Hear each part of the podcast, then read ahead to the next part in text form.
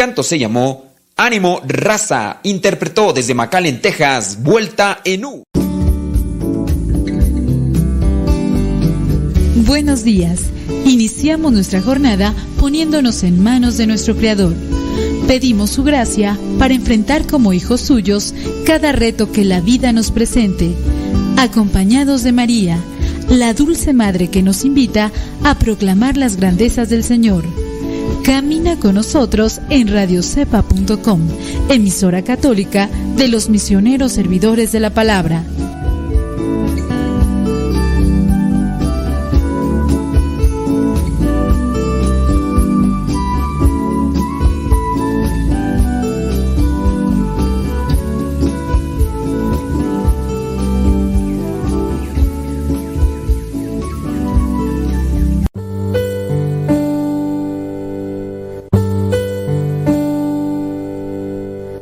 Salmo 23 El Señor es mi pastor, nada me falta. En verdes praderas me hace descansar y a las aguas tranquilas me conduce. Me da nuevas fuerzas y me lleva por caminos rectos, haciendo honor a su nombre. Aunque pase por el más oscuro de los valles, no temeré peligro alguno, porque tú, Señor, estás conmigo. Tu vara y tu bastón me inspiran confianza. Me has preparado un banquete ante los ojos de mis enemigos. Has vertido perfume en mi cabeza y has llenado mi copa a rebosar. Tu bondad y tu amor me acompañan a lo largo de mis días. Y en tu casa, oh Señor, por siempre viviré. Gloria al Padre, al Hijo y al Espíritu Santo como era en el principio, ahora y siempre, por los siglos de los siglos. Amén.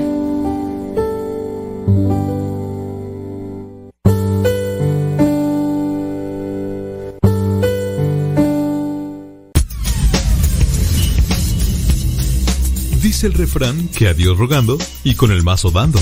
Y el que madruga termina más temprano. Inicia la mañana con una reflexión. Aquí, en tu programa, Al que madruga con el padre modesto Lule Zavala. Comenzamos.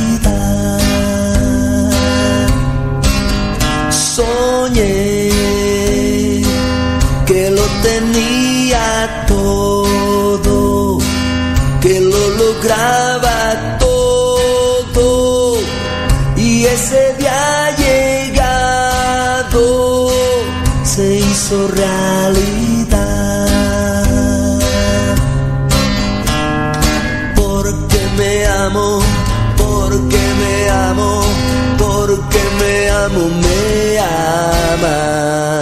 Porque me acepto, porque me acepto, porque me acepto, me aceptan también.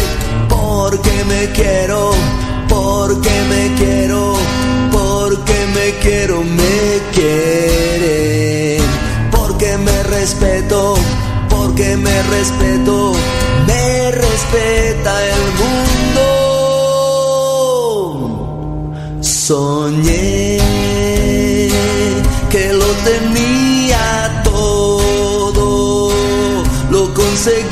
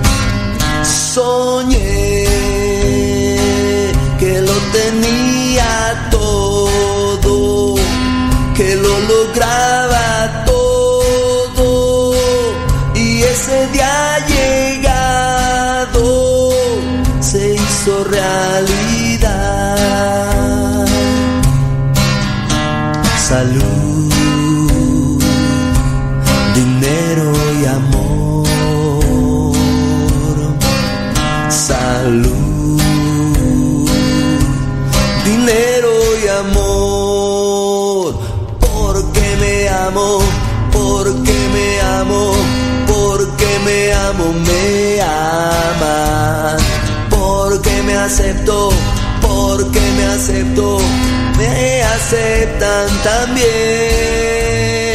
porque me quiero, porque me quiero, porque me quiero, me quiere, porque me respeto, porque me respeto, me respeta el mundo.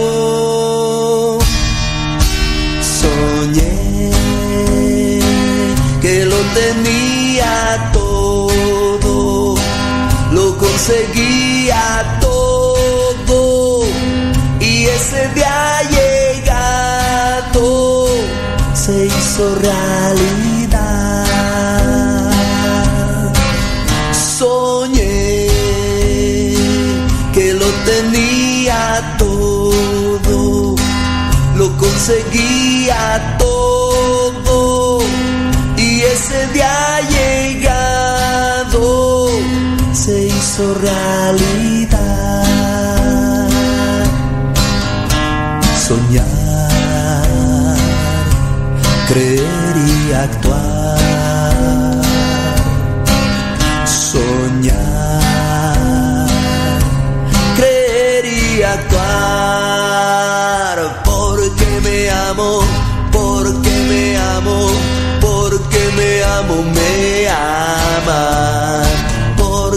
Acepto, porque me acepto, porque me acepto, me aceptan también. Porque me quiero. A tiempo con el tiempo, para que lleguen a tiempo, son las 6 de la mañana ya con 4 minutos. 6 con 4, pero allá en California. Acá en México, centro, México centro, 8 de la mañana con 4 minutos. Allá en Nueva York, en Estados Unidos, en la Florida y otras partes allá de la Unión Americana. Son las 9 de la mañana con 4 minutos. Van ahora adelante de México. México. México. Saludos a los que están levantando con el programa porque ya lo siguen. Saludos a los que nos escuchan por primera vez. Denos el beneficio de la duda, criaturas. Esperando que el programa les pueda alentar, ayudar, animar, eh, que les pueda informar, formar, instruir, guiar, orientar y quitar. Y quitar a veces el, eh, la mala actitud, el enojo, la indisposición que podemos tener todos los días. ¿Qué está haciendo esta hora que nos escucha? Mándenos un mensajito. Si tiene pregunta, láncelo pregunta. Vamos a tratar de responderla ahí a través de la aplicación o si no en nuestras redes sociales. Hoy es día 25, 25 de enero y hoy en la Iglesia Católica tenemos presente la conversión de San Pablo. Alguien me preguntaba ayer que por qué la iglesia tiene presente la conversión de una persona. Bueno, pues es que hay que darse cuenta que no es que la iglesia católica diga, hoy vamos a celebrar la conversión de, de, Juan de las Pitayas. Pues no, o sea, no es cualquier persona.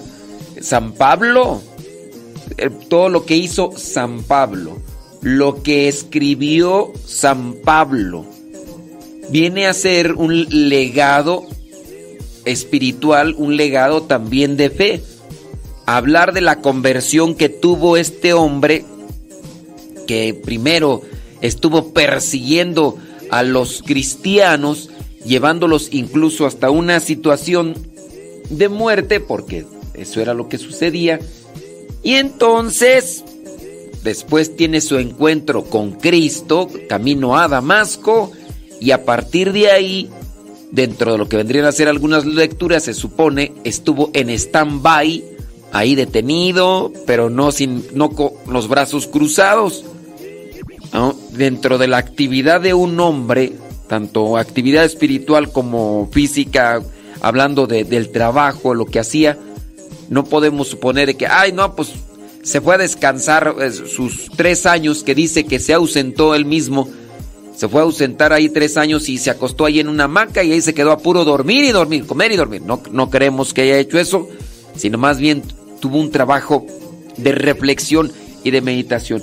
El día de hoy en la, en la lectura del oficio nos presenta ahí, nada más que no me acuerdo, es este Gálatas, es en la carta a los Gálatas, donde se presenta ahí que él mismo dice, antes yo andaba persiguiendo a la iglesia de Cristo, después de mi encuentro en Damasco, me fui tres años y después regresé y, todo lo demás. Él mismo lo dice. Esos tres años, después de ese encuentro con Cristo, le sirvieron, le ayudaron para acomodar ideas. Acuérdense que él está dentro de un ambiente eh, de, de judíos, de fariseos, de maestros de la ley. Entonces, la religión que está viviendo es prácticamente la judía.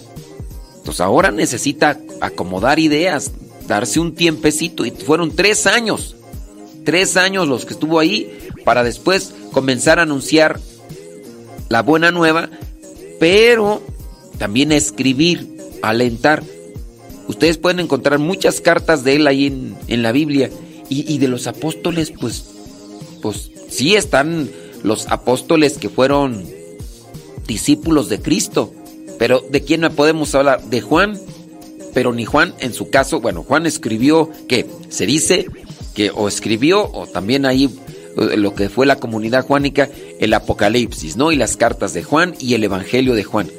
Pero hablando de San Pablo, si bien no escribió Evangelio Pablo, pero lo podía escribir, porque no necesariamente los apóstoles fueron los que escribieron evangelios. Acuérdense, Lucas, Lucas ni, ni conoció a Cristo en persona y escribió el evangelio.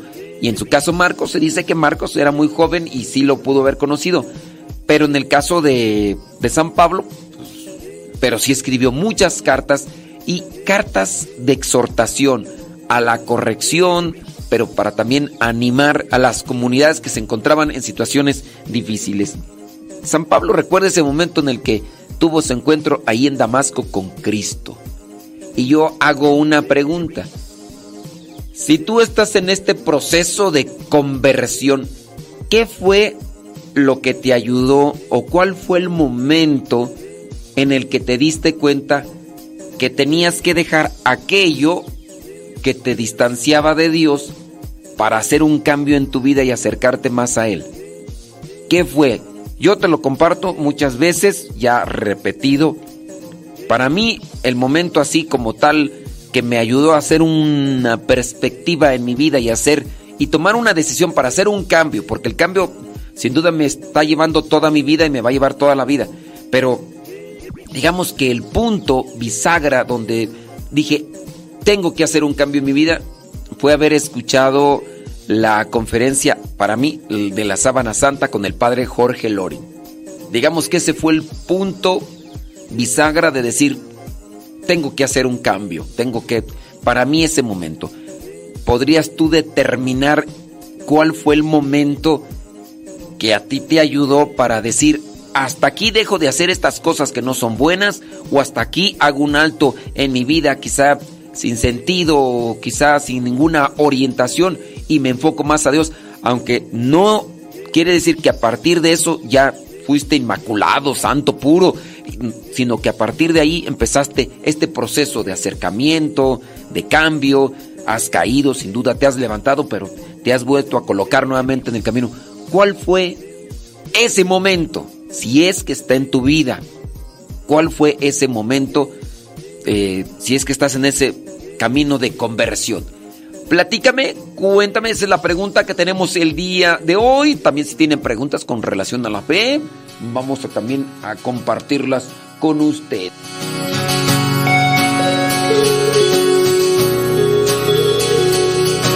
Todos los pueblos quitemos las fronteras, unamos los colores, juntemos las banderas, liberen la paloma que ha estado bien atada, liberen su esperanza que ha estado acorralada. Oh. Necesitamos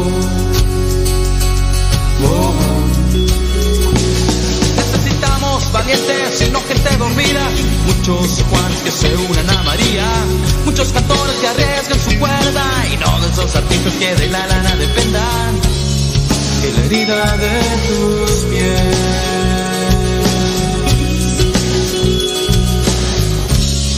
Llena mi corazón.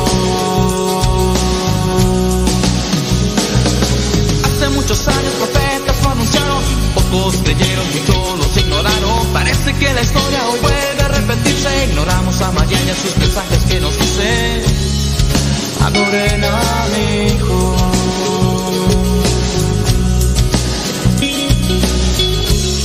multiplíquense en su amor.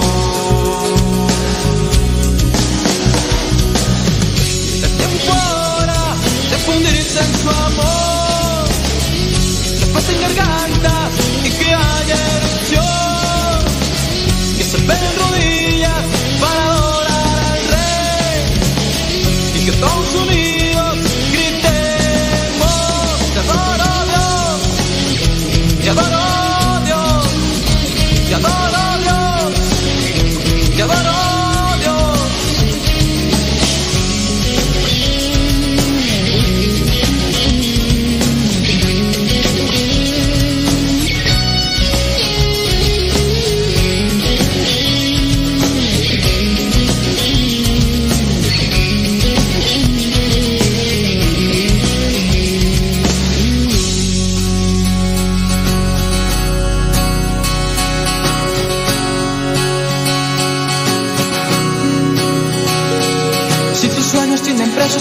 sueños baratos, alucinas con los verdes porque te hacen feliz.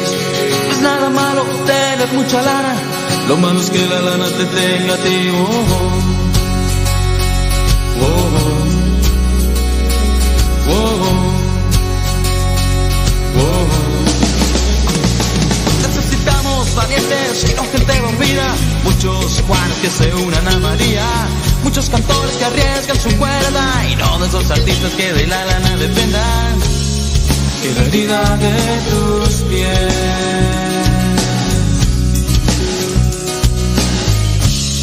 llena mi corazón. Es tiempo ahora de fundirse en su amor. Que pasen gargantas y que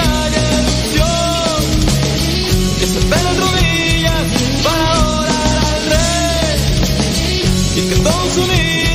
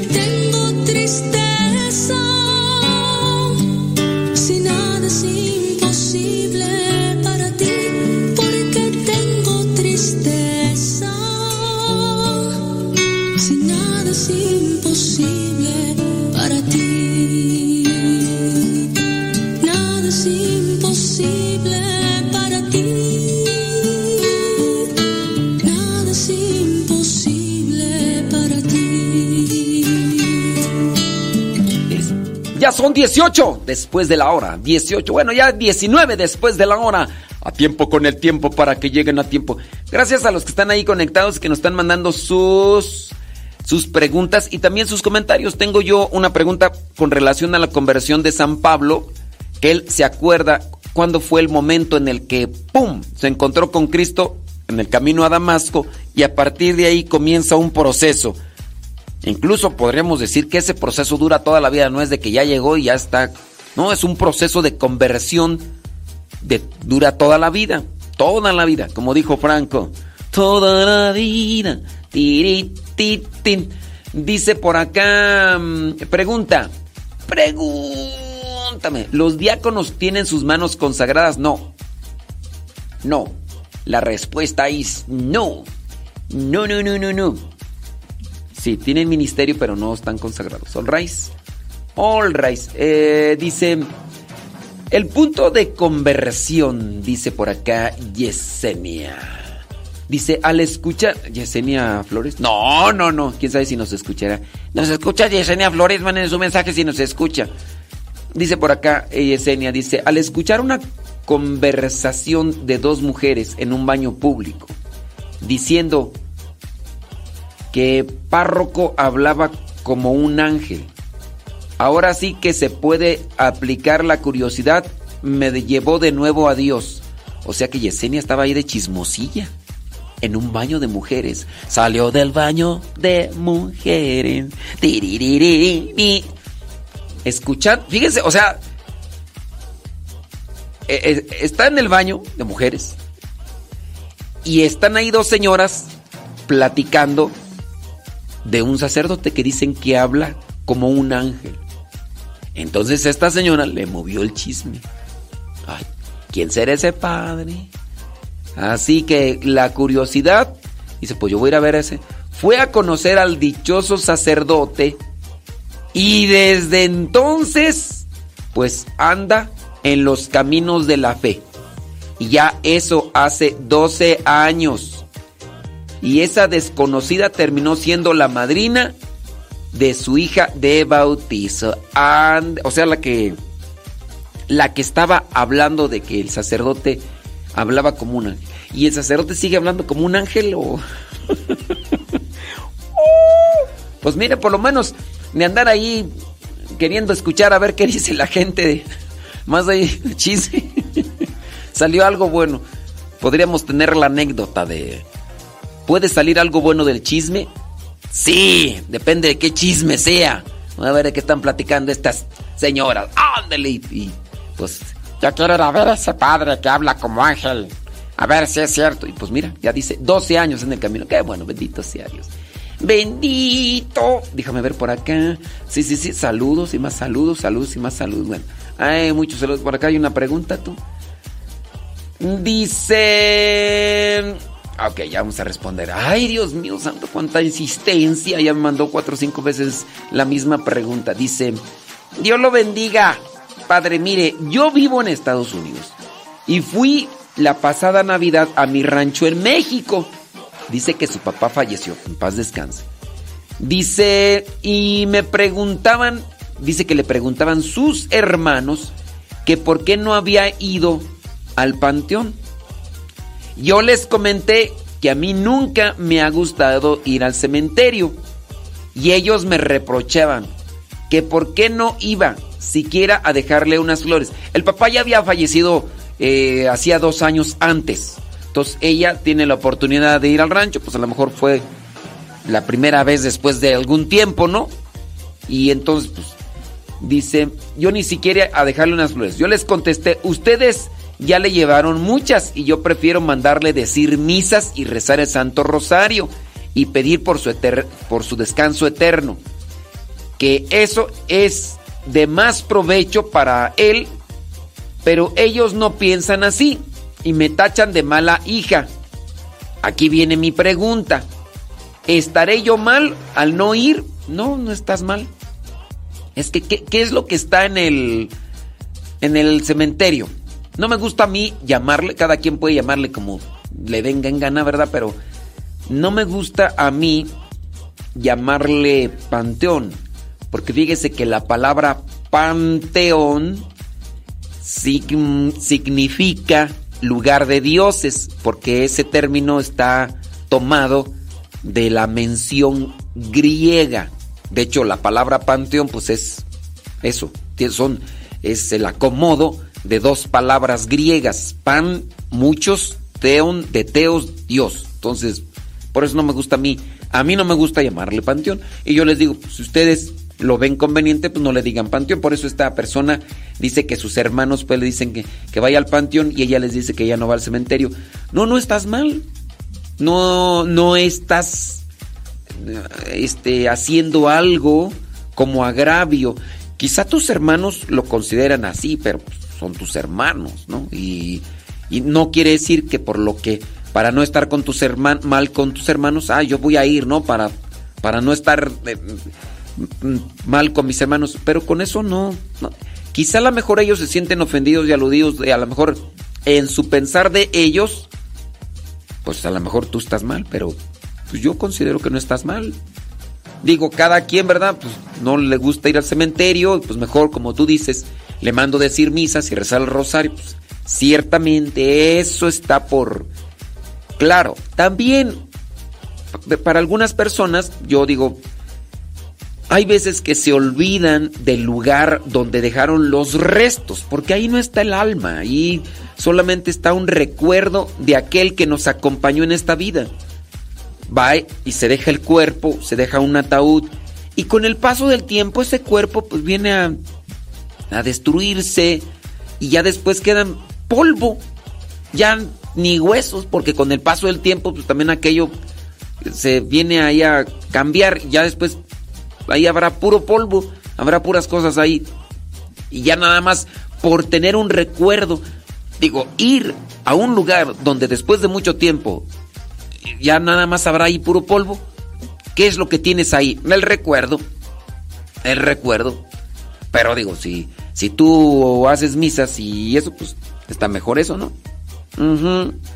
Así que tú, tranquis, tranquis, si tus hermanos están ahí en esta postura de que tú estás mal, eh, yo podría suponer que la postura de tus carnales está más bien apegada a costumbres y tradiciones y no tanto una evangelización. Dime si me equivoco y muy posible tus hermanos son de los que a veces no van ni a misa, de los que ni rezan, de los que no no tienen una evangelización y quizá porque no les han invitado y si les han invitado pues ellos no lo creen necesario. Entonces por eso es que su opinión se encaja en esa postura así de es mejor ir a dejar flores al cementerio y dice para gracias yo estoy trabajando pero a partir ¿eh? Ándele pues. Bueno, pues quién sabe si nos está escuchando. Ya, ah, bueno, ahí va a quedar grabado, Creto. Nos está escuchando, dice que está trabajando.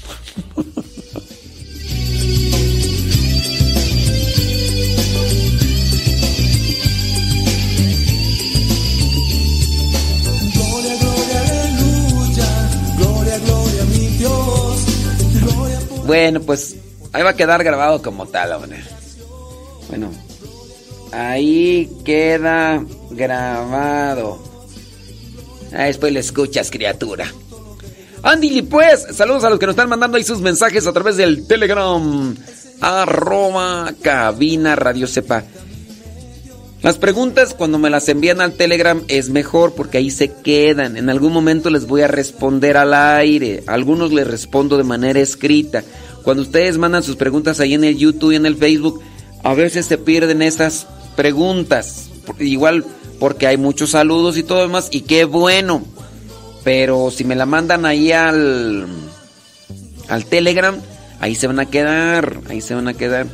Y ya en algún momento yo les respondo, ¿ok? Thank you very much. Nada más a los que me hagan preguntas, pues sí, traten de ser claros en las preguntas, porque a veces que necesito al Espíritu Santo para que me ayude a entender qué es lo que dice. Eh,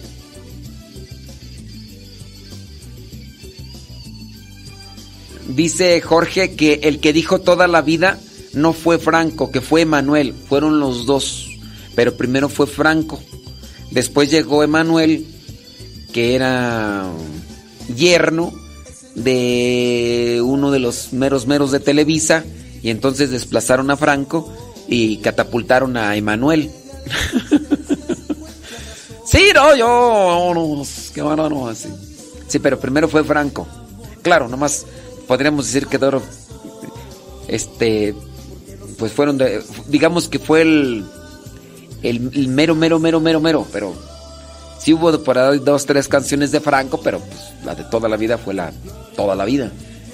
Dice, aquí en mi rancho, ya en dos semanas, primeramente Dios, nos regresamos a Pensilvania, dice Juana Flores. Qué bueno, bendito sea Dios, que disfruten ahí del rancho.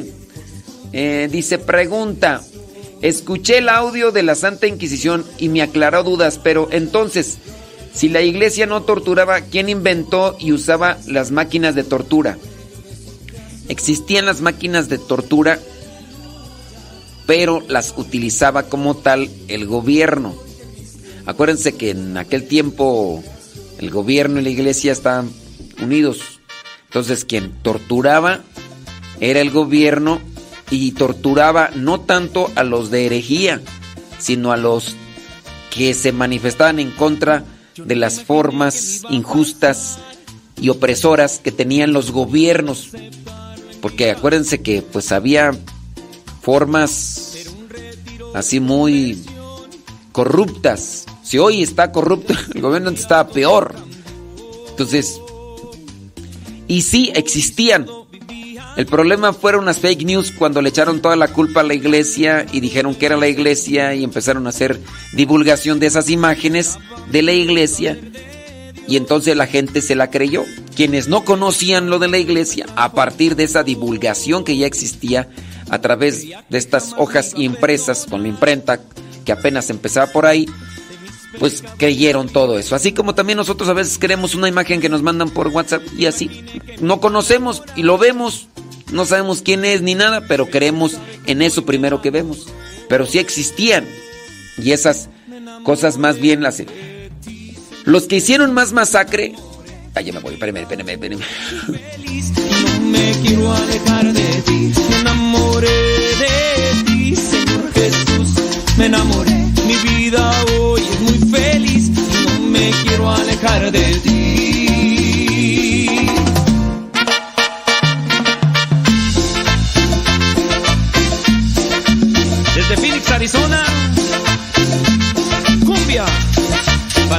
Católicos y para alabar al Señor. ¡Vámonos!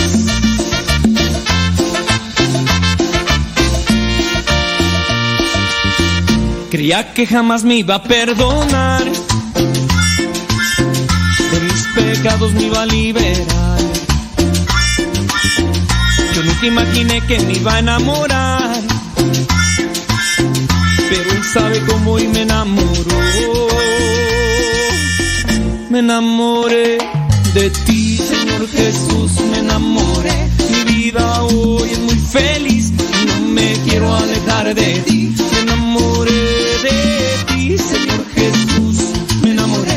Mi vida hoy es muy feliz no me quiero alejar. Thank you very much. Muchas, pero muchas gracias. Rápidamente contestamos algunas preguntas, sin duda mm, despertadas a base del comentario que nos hicieron ese ratito sobre el sobre las oraciones y dice por ejemplo acá Juan Juan, Juan.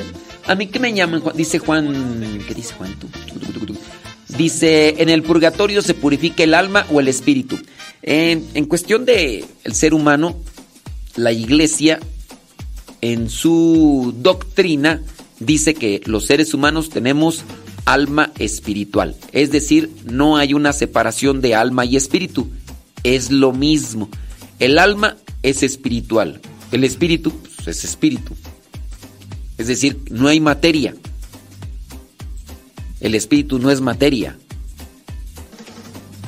Es algo que está dentro del cuerpo y que cuando nos, el cuerpo muere, porque es lo que muere, cuando el cuerpo muere, el alma espiritual va a la presencia del Creador para recibir un juicio, esta alma espiritual. Esa es la doctrina de la iglesia. Habrá quien no lo crea, pero esa es la doctrina de la iglesia. Y eh, después de eso, dependiendo a sus actos, dependiendo a cómo vivió, recibe un juicio esa alma espiritual. Y si es que no está limpia del todo, se purifica. Porque ante la presencia de Dios deben estar solamente los purificados, los limpios. Y entonces en la doctrina se nos dice que está este lugar de purificación, que es lo que significa purgatorio. Entonces no hay separación entre alma y espíritu. Es, hablamos de alma espiritual. La diferencia aquí entre alma espiritual es la inteligencia. Una inteligencia que nos lleva al progreso, al desarrollo, también a la inteligencia, a la voluntad, cosa que no tienen en este caso los animales o las plantas. Las plantas, si bien tienen algo que les da vida, o los animales, que se les llama alma, cuando muere la planta o el alma, se acaba también el alma con el con el con el ser. Y eso es la diferencia. Dice otra persona por acá, Tomás. Tomás. Dice, ¿qué es la verdadera conversión y cómo se manifiesta en nuestra vida? Pues por medio de nuestros actos. Es conversión es volverse a Dios. Mm, quiero convertir convierto mis actos, mis palabras y mis pensamientos. Yo quiero convertirme, cambia tus pensamientos. ¿Qué pensamientos tienes? Pues a la mejor lujuria, a la mejor envidia. No dejes que te dominen, contrólalos. Muy seguramente no podrás erradicarlos del todo, pero por lo menos no ejercen control sobre ti, dominio sobre ti. Por lo tanto, es importante que trabajes en la voluntad y para trabajar y fortalecer la voluntad necesitamos sacrificio, mortificación. Si nosotros nos sacrificamos y nos mortificamos dominando aquello que puede ejercer un cierto tipo de impulso en nuestras vidas, podemos también controlar lo que son esos impulsos para realizar, hacer algo, para realizar algo que nos perjudica a nosotros y nos perjudica a los demás. Si tú, por ejemplo, hoy dices, no voy a tomar refresco, pero tu organismo dice, oh, si no, te imaginas una de esas coquitas así bien frías, de esas veces que te la tomas y hasta te, oh, y te estremeces y luego con un taco, con un burrito, con una torta así de asada, así bien doradita, así como con este con pan, obviamente torta, pues que torta sin pan, no, hay unos, que comen torta, hay unos que comen hamburguesa sin pan, eso sí. Pero imagínate una torta así de asada, así con, con aguacate, con queso, con así bien tostadita. O sea, pero tú dices no, aunque y ahí estás haciendo una mortificación y esto es un sacrificio. Dices, no me va a controlar, no me va a controlar. Y ejerces entonces una fuerza interior, a la que nosotros le llamamos fuerza de voluntad.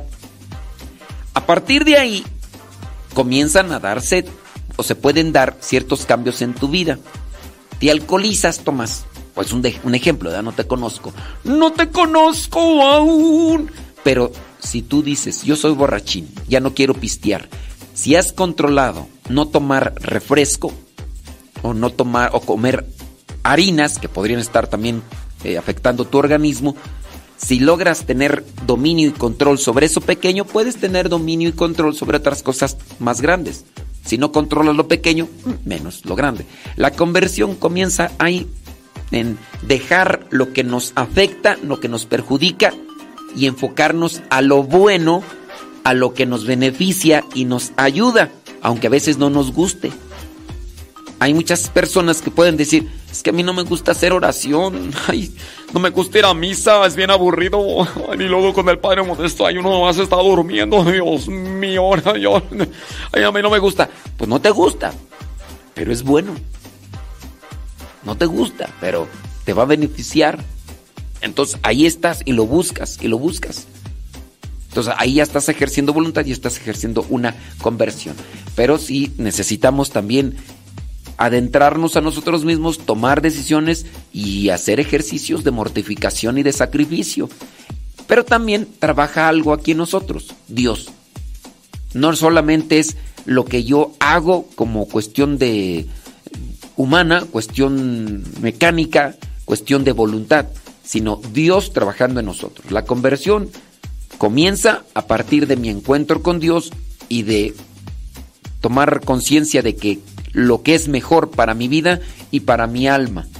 Y ahí comienza. Entonces, busco todos los días la oración como una relación con Dios y también busco algo, aquellas cosas, virtudes. Tú eliges, por ejemplo, digo, no podría así yo como que eh, vanagloriarme de este programa, pero tú escuchas mejor este programa donde vas a encontrar algunos consejos, orientaciones que te pueden ayudar, o a lo mejor tú eliges irte a escuchar estos programas que a lo mejor pueden estar en otra estación de radio secular donde hablan de chistes, de vulgaridades, de bromas y de músicas buchonas, canciones agropecuarias. Y tú dices, no, pues ya, ya no, ya no voy a escuchar eso porque escuchar esas canciones solamente me lleva a replicar los chistes, las burlas, los eh, las cosas que son de alcohol, de drogas y, y pues entonces ahí por ahí empieza la conversión. Muy bien, déjame ver por acá quién más nos manda preguntas. Pregúntame. Dice por acá, pregunta, ¿cómo se llaman las imágenes que hay de Jesús como la del Sagrado Corazón? Pues se le llama así, Sagrado Corazón. Sí, no le entiendo a tu pregunta, que cómo se le llama la imagen del Sagrado Corazón. pues, ¿Cómo se...? Pues se le llama Sagrado Corazón. Ay, Dios mío, ¿o qué? Es que no, no entiendo tu pregunta.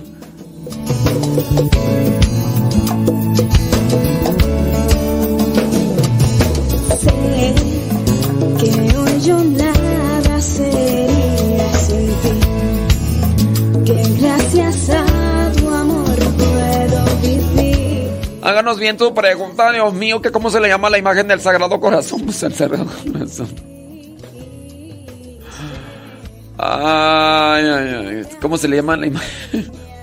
¿Cómo se le llama la imagen de la Divina Misericordia? Pues. Divina Misericordia. Sí, sí, sí. Así se les llama. A las imágenes se les llama así, imágenes. Sí, hagan, hagan pues si es que, ¿cómo se le llama la imagen? Pues se le llama así imagen. Dice, para los retiros de tres días ayudan a la conversión. ¿Te ayuda a la conversión, Tomás? Todo aquello, todo aquello que te ayude, te, te ayuda a la conversión las cosas espirituales, las virtudes. Para la conversión te ayudan las cosas espirituales y las virtudes. ¿Quieres un retiro? Ve a un retiro. Pero no solamente una vez. Tienes que ser asiduo. A veces nosotros necesitamos cambiar en cuestión de nuestro organismo. La lonja, la grasa, el triglicérido, el colesterol, están perjudicando una condición de vida. ¿Te puede ayudar a caminar? Sí. ¿Te puede ayudar a cambiar tu alimentación? Claro. Sí, o sea, pero hay que ser constante en eso. No pensar que porque ya comí una vez ensaladas, ya con eso me basta. Ya fui a un retiro mm, y ya con ese retiro ya... No, criatura, sé constante en aquellas cosas espirituales que estás llevando a tu vida para que alcances la conversión. Para estar limpio hay que estar en contacto con lo que nos limpia. Eh, pero si me voy y me baño, pero me regreso y me quedo eh, un mes ahí sin en el trabajo, en el polvo, y no me baño seguido, pues ¿cómo, criatura? ¿Cómo? Y dice, saludos a todos, ándele pues, hombre. Dice, yo creo que la respuesta es advocación a la pregunta sobre el sagrado. ¿Tú crees? Sí, es que en el creer, pues uno... Sí, pero pues quién sabe si será eso. Tú? Sí, no, no. Pues es que uno aquí ya puede uno interpretar, ¿no? Pero sí que la persona nos haga bien la pregunta. Sí, porque ya me puedo deslindar y decir, advocaciones son formas de dirigirnos a ciertas devociones. La advocación del Sagrado Corazón. Solamente es en entender el término, no es la imagen. La imagen, pues es la imagen del Sagrado Corazón. A la imagen se le llama advocación. No, es no es la advocación la imagen, es la devoción que se tiene a una forma de espiritualidad, advocación. Pero bueno, eso no preguntó la persona, o sea, preguntó más bien sobre la imagen.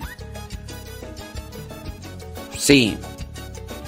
Advocación no es una imagen, advocación es una forma de espiritualidad, esa es advocación. ¿Podrías tener una imagen?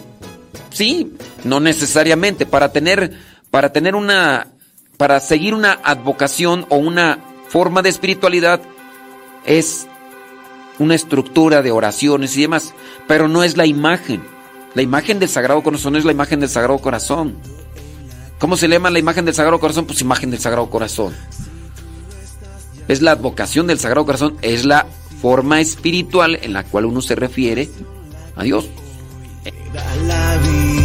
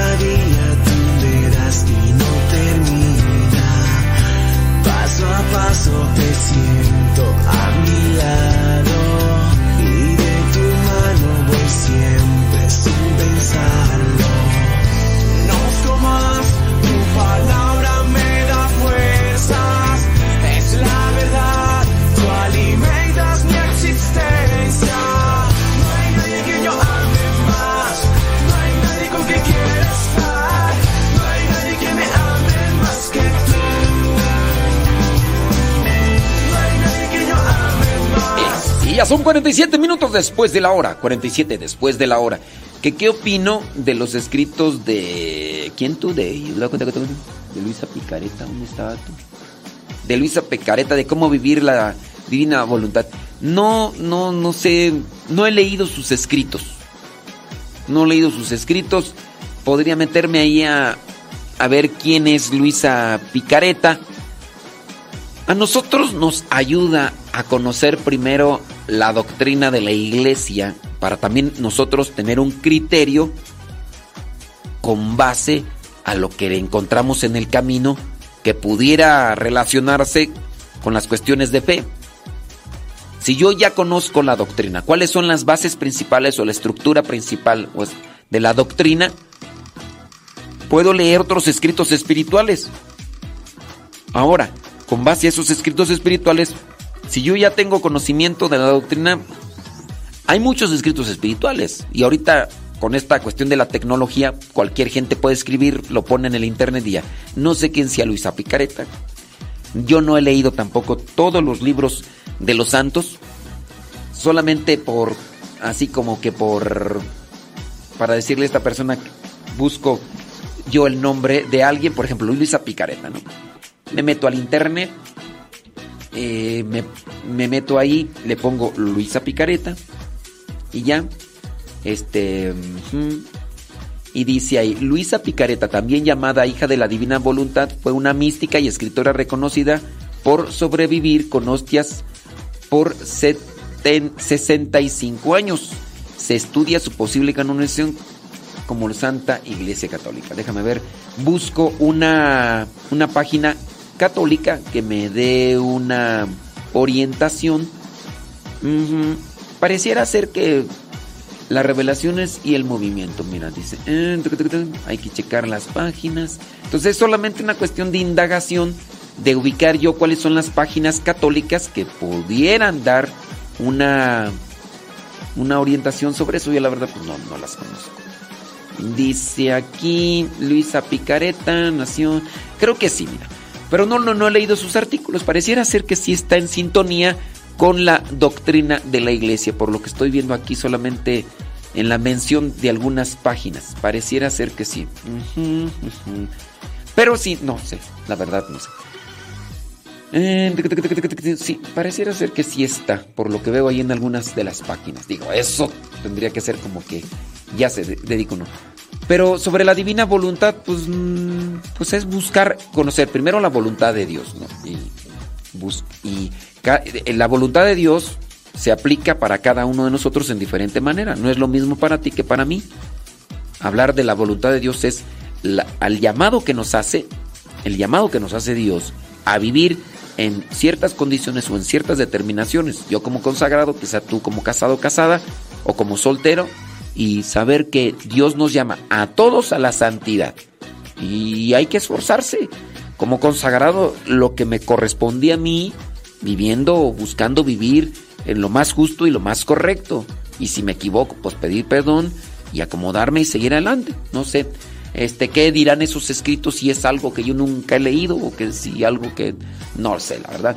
Dice por acá, bli, bli, bli, bli, dice, con relación al tema de la conversión, a mí me atropelló una bicicleta en una avenida y pensé que no me iban a ver los automóviles, que ahí terminaría mi vida. Ese hecho me motivó a la conversión. Sí, es que hicimos una pregunta. ¿Cuál fue el momento o cuál fue el acontecimiento que te llevó a considerar hacer un cambio de vida y que a partir de ahí ¿Has buscado las cosas de Dios o has buscado aquello que te acerque más a Dios? Anabel dice lo que vendría a ser el golpe de una bicicleta. Fíjese, o sea, son cosas ahí. Dice, padre, ¿se puede saber cuántas espiritualidades hay en nuestra iglesia católica? No. No, pues medio difícil.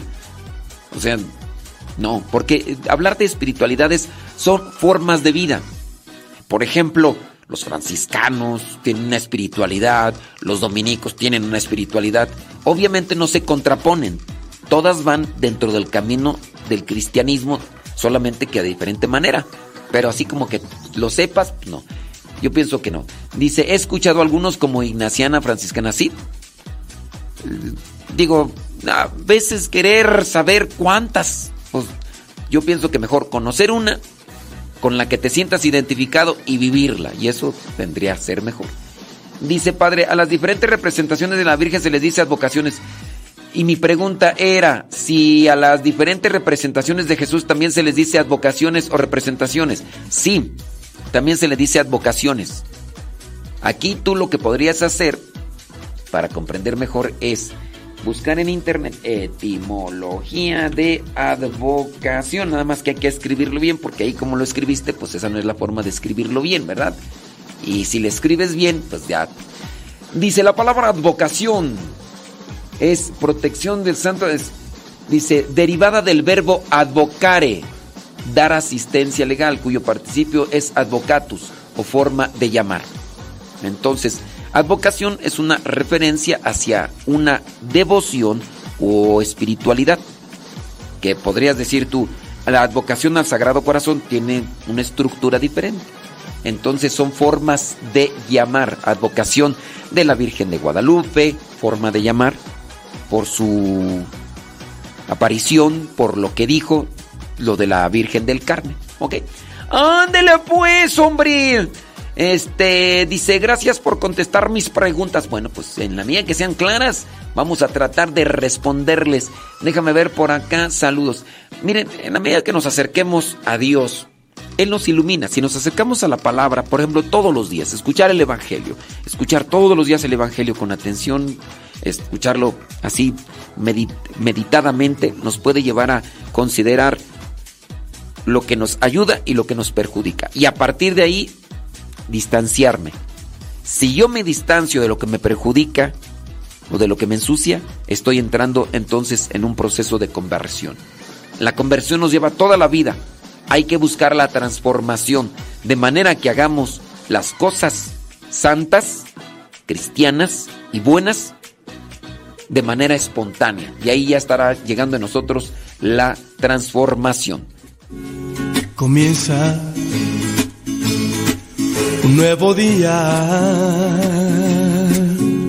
Las cosas irán cambiando.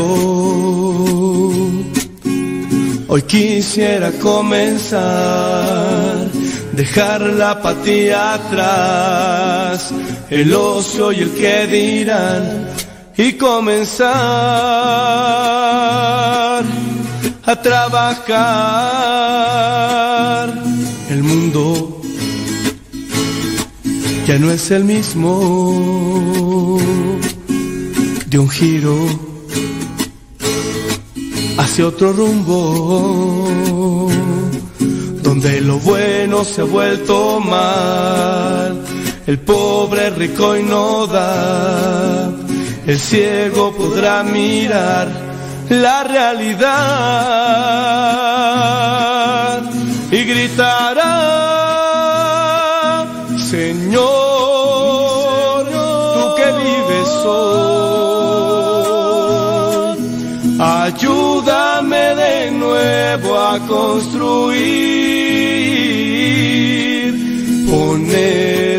piedra piedra en su lugar,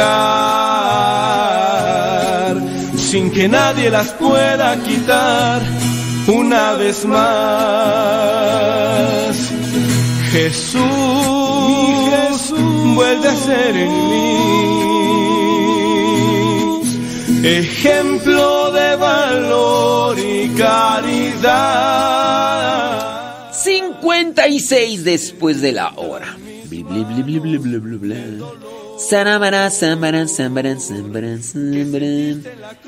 Dice...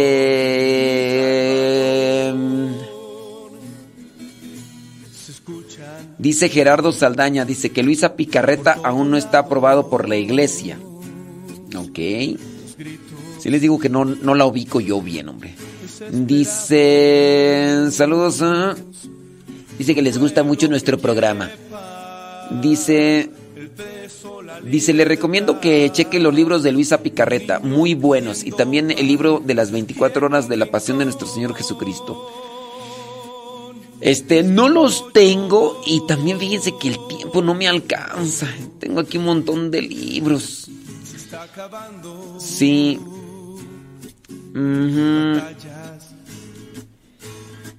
A ver qué dice de Luisa Picarreta. Pam,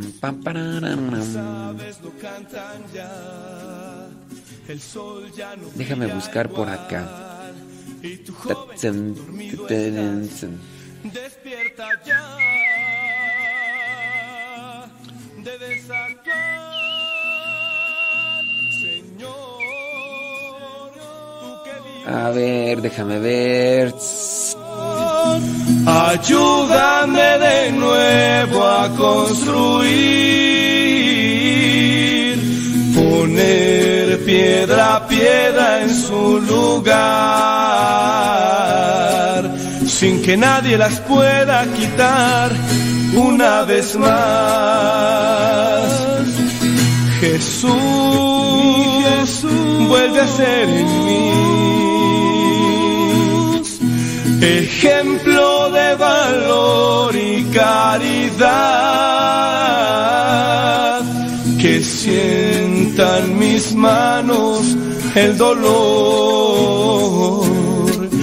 que sentiste en la cruz, mi Señor, mi Salvador.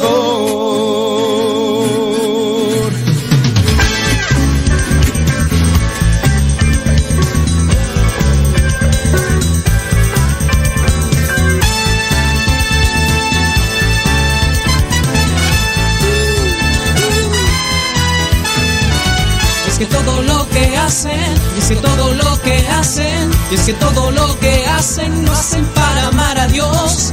Es que todo lo que hacen, es que todo lo que hacen, es que todo lo que hacen lo hacen para amar a Dios. Mezclados con la gente, el campo, la ciudad, vive alegremente, el grupo singular que en medio de la rutina acogieron a la vida y se que ven cara a cara a su Dios.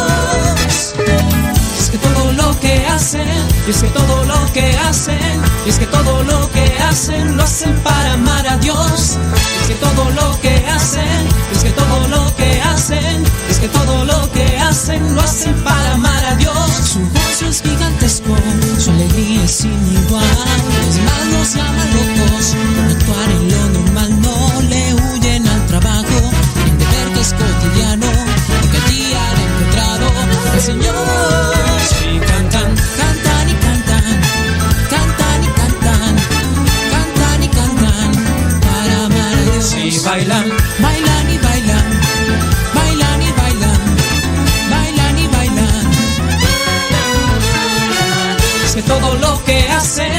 Todo lo que hacen, es que todo lo que hacen lo hacen para amar a Dios. Es que todo lo que hacen, es que todo lo que hacen, es que todo lo que hacen lo hacen para amar a Dios. Existe amor, unirse a este plan, poner de nuestras vidas, sino empezar a amar en las calles, en tu casa, en el en la oración. El Señor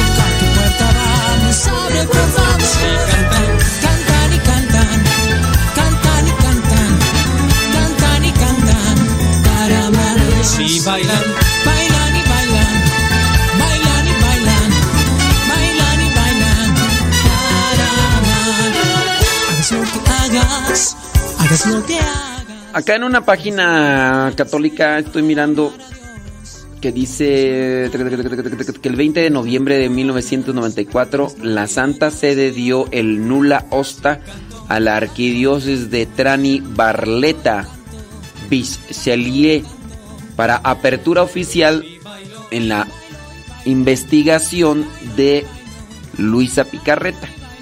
Eh, dice ya en el 2005, el 29 de noviembre del 2005, el arzobispo Giovan Battista Piechirri cerró la fase diocesana, dando inicio a la romana. O sea, la fase diocesana ya terminó.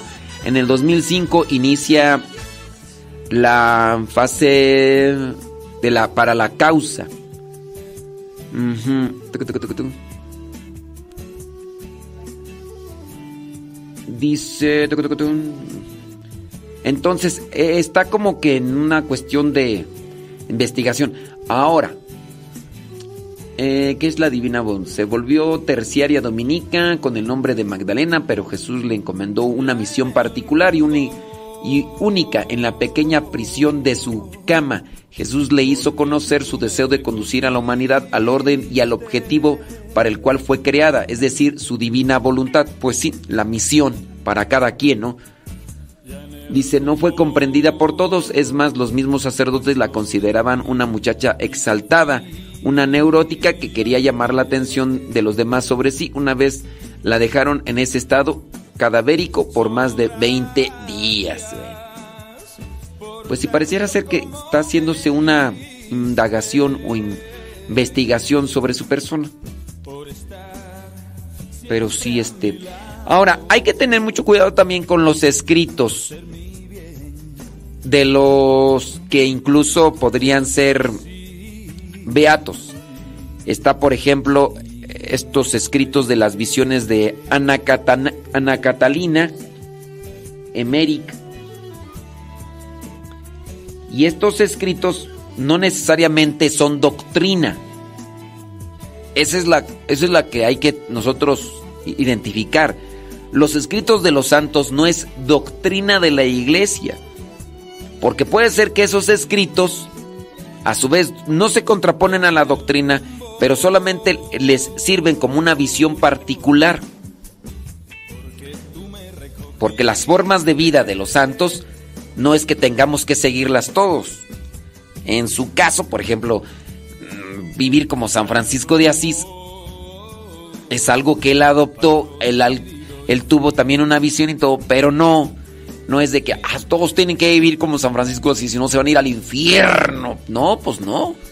Las visiones que pudieran tener ellos le sirvieron a ellos. Y eso, por eso se dice visión particular. Y no es que todos tengamos que creer o de asumir lo que ellos vivieron. Que esa es la distinción. Lo que haya escrito...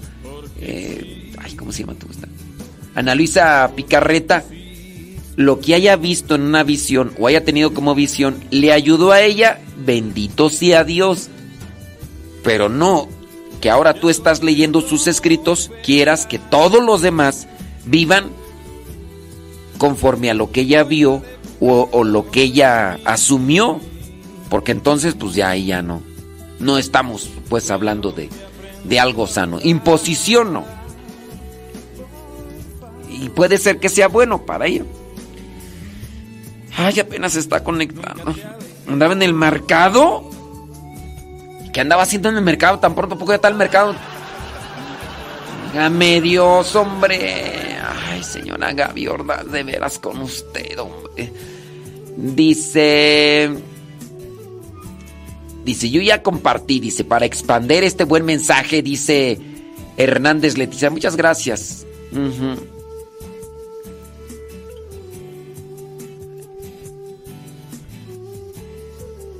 Sí, sí, yo. Pues hay muchos libros de muchos que, han tenido una vida santa. No son igual declarados santos, pero hay que primero conocer la doctrina para identificar los errores que pudieran tener. Miren, por ejemplo, hay muchos libros de Ansel Grum. Ansel Grum, ah, Hansel o Ansel Grum es un monje que estaba dentro de una comunidad o está dentro, ya murió, no sé.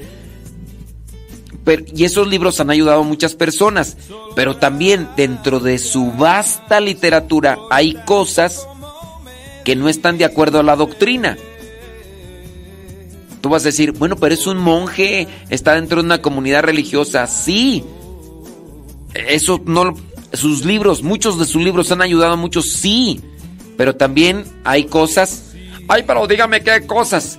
Pues así como que ahorita te las diga, pues no, pero, pero hay que tener por eso hay que conocer primero la doctrina, la base de la doctrina. ¿Cuáles son las bases de la doctrina? Ay, ¿cuáles son las bases? No me las podría decir en un minuto, es que traigo prisa. En un minuto dígame las bases para... Pues sí, es que no, está, no, es, no, es, no es sencillo. Muy sencillo. ¿Qué va, qué, qué, va a desayunar, señora Gaby Rodas? Ah, por eso fue el mercado. Fue a comprarse un, una sopa marucha. ¡Guau!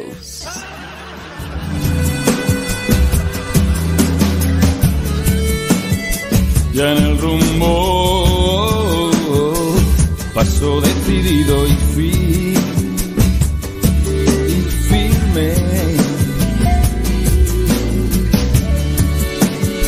Solo gracias por tanto como me Muchas gracias a los que están dándole ahí compartir a la transmisión en Facebook y en YouTube. Thank you very much.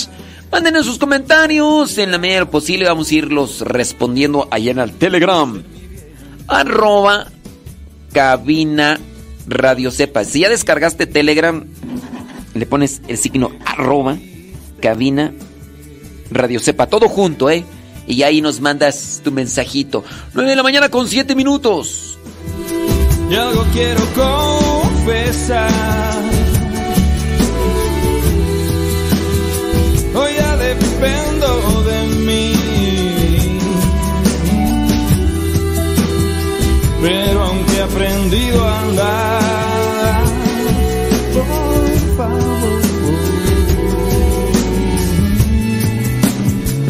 nunca te alejes de mí. Nunca te alejes de mí.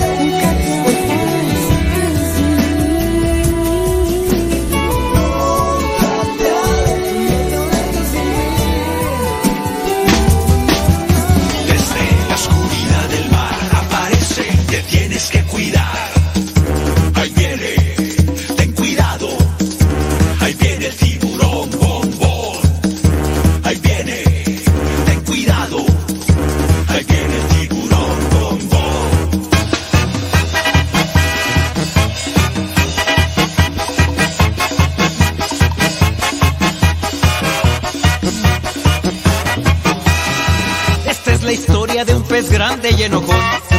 De los malvados él quería ser campeón. A los otros peces perseguía sin razón. No lo querían por ser malo y muy grosero. Pesado y muy sangrón. Pero en el fondo de su pobre corazón, él se sentía triste, solo y sin amor. Hasta que un día conoció la luz de Dios, que con su su perdón y su alegría, su vida transformó. Bom, bom, bom. Bom,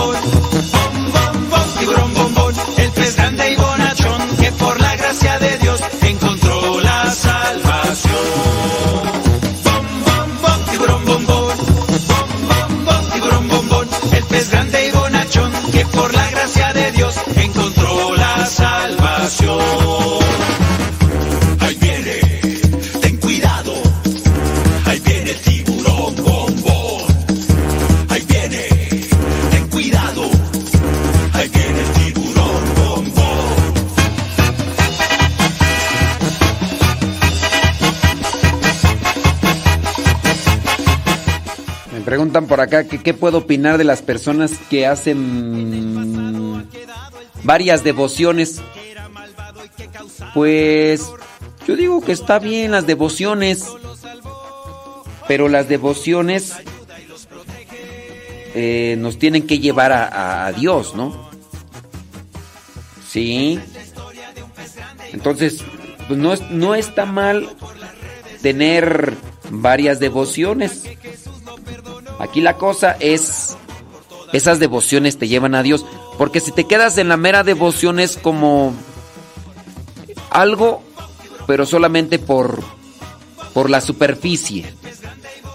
Si las devociones te llevan a los sacramentos, si las devociones te llevan a la conversión, porque la devoción meramente como devoción te puede llevar solamente a costumbre, a tradiciones. Hay gente que tiene devoción a la Virgen. pero no se confiesa, no, no cambia de vida, no nada. Entonces tú dices, pues ahí, ¿qué onda? ¿Qué está pasando? Y eso pues también hay que hay que analizarlo, ¿no? Para que no nos quedemos con lo con la mera devoción, sino que la devoción nos lleve al encuentro con Dios para una conversión. Que por la gracia de Dios encontró la salvación. En estos momentos vamos a escuchar la palabra de Dios. Dispón tu corazón para que el mensaje llegue hasta lo más profundo de tu ser.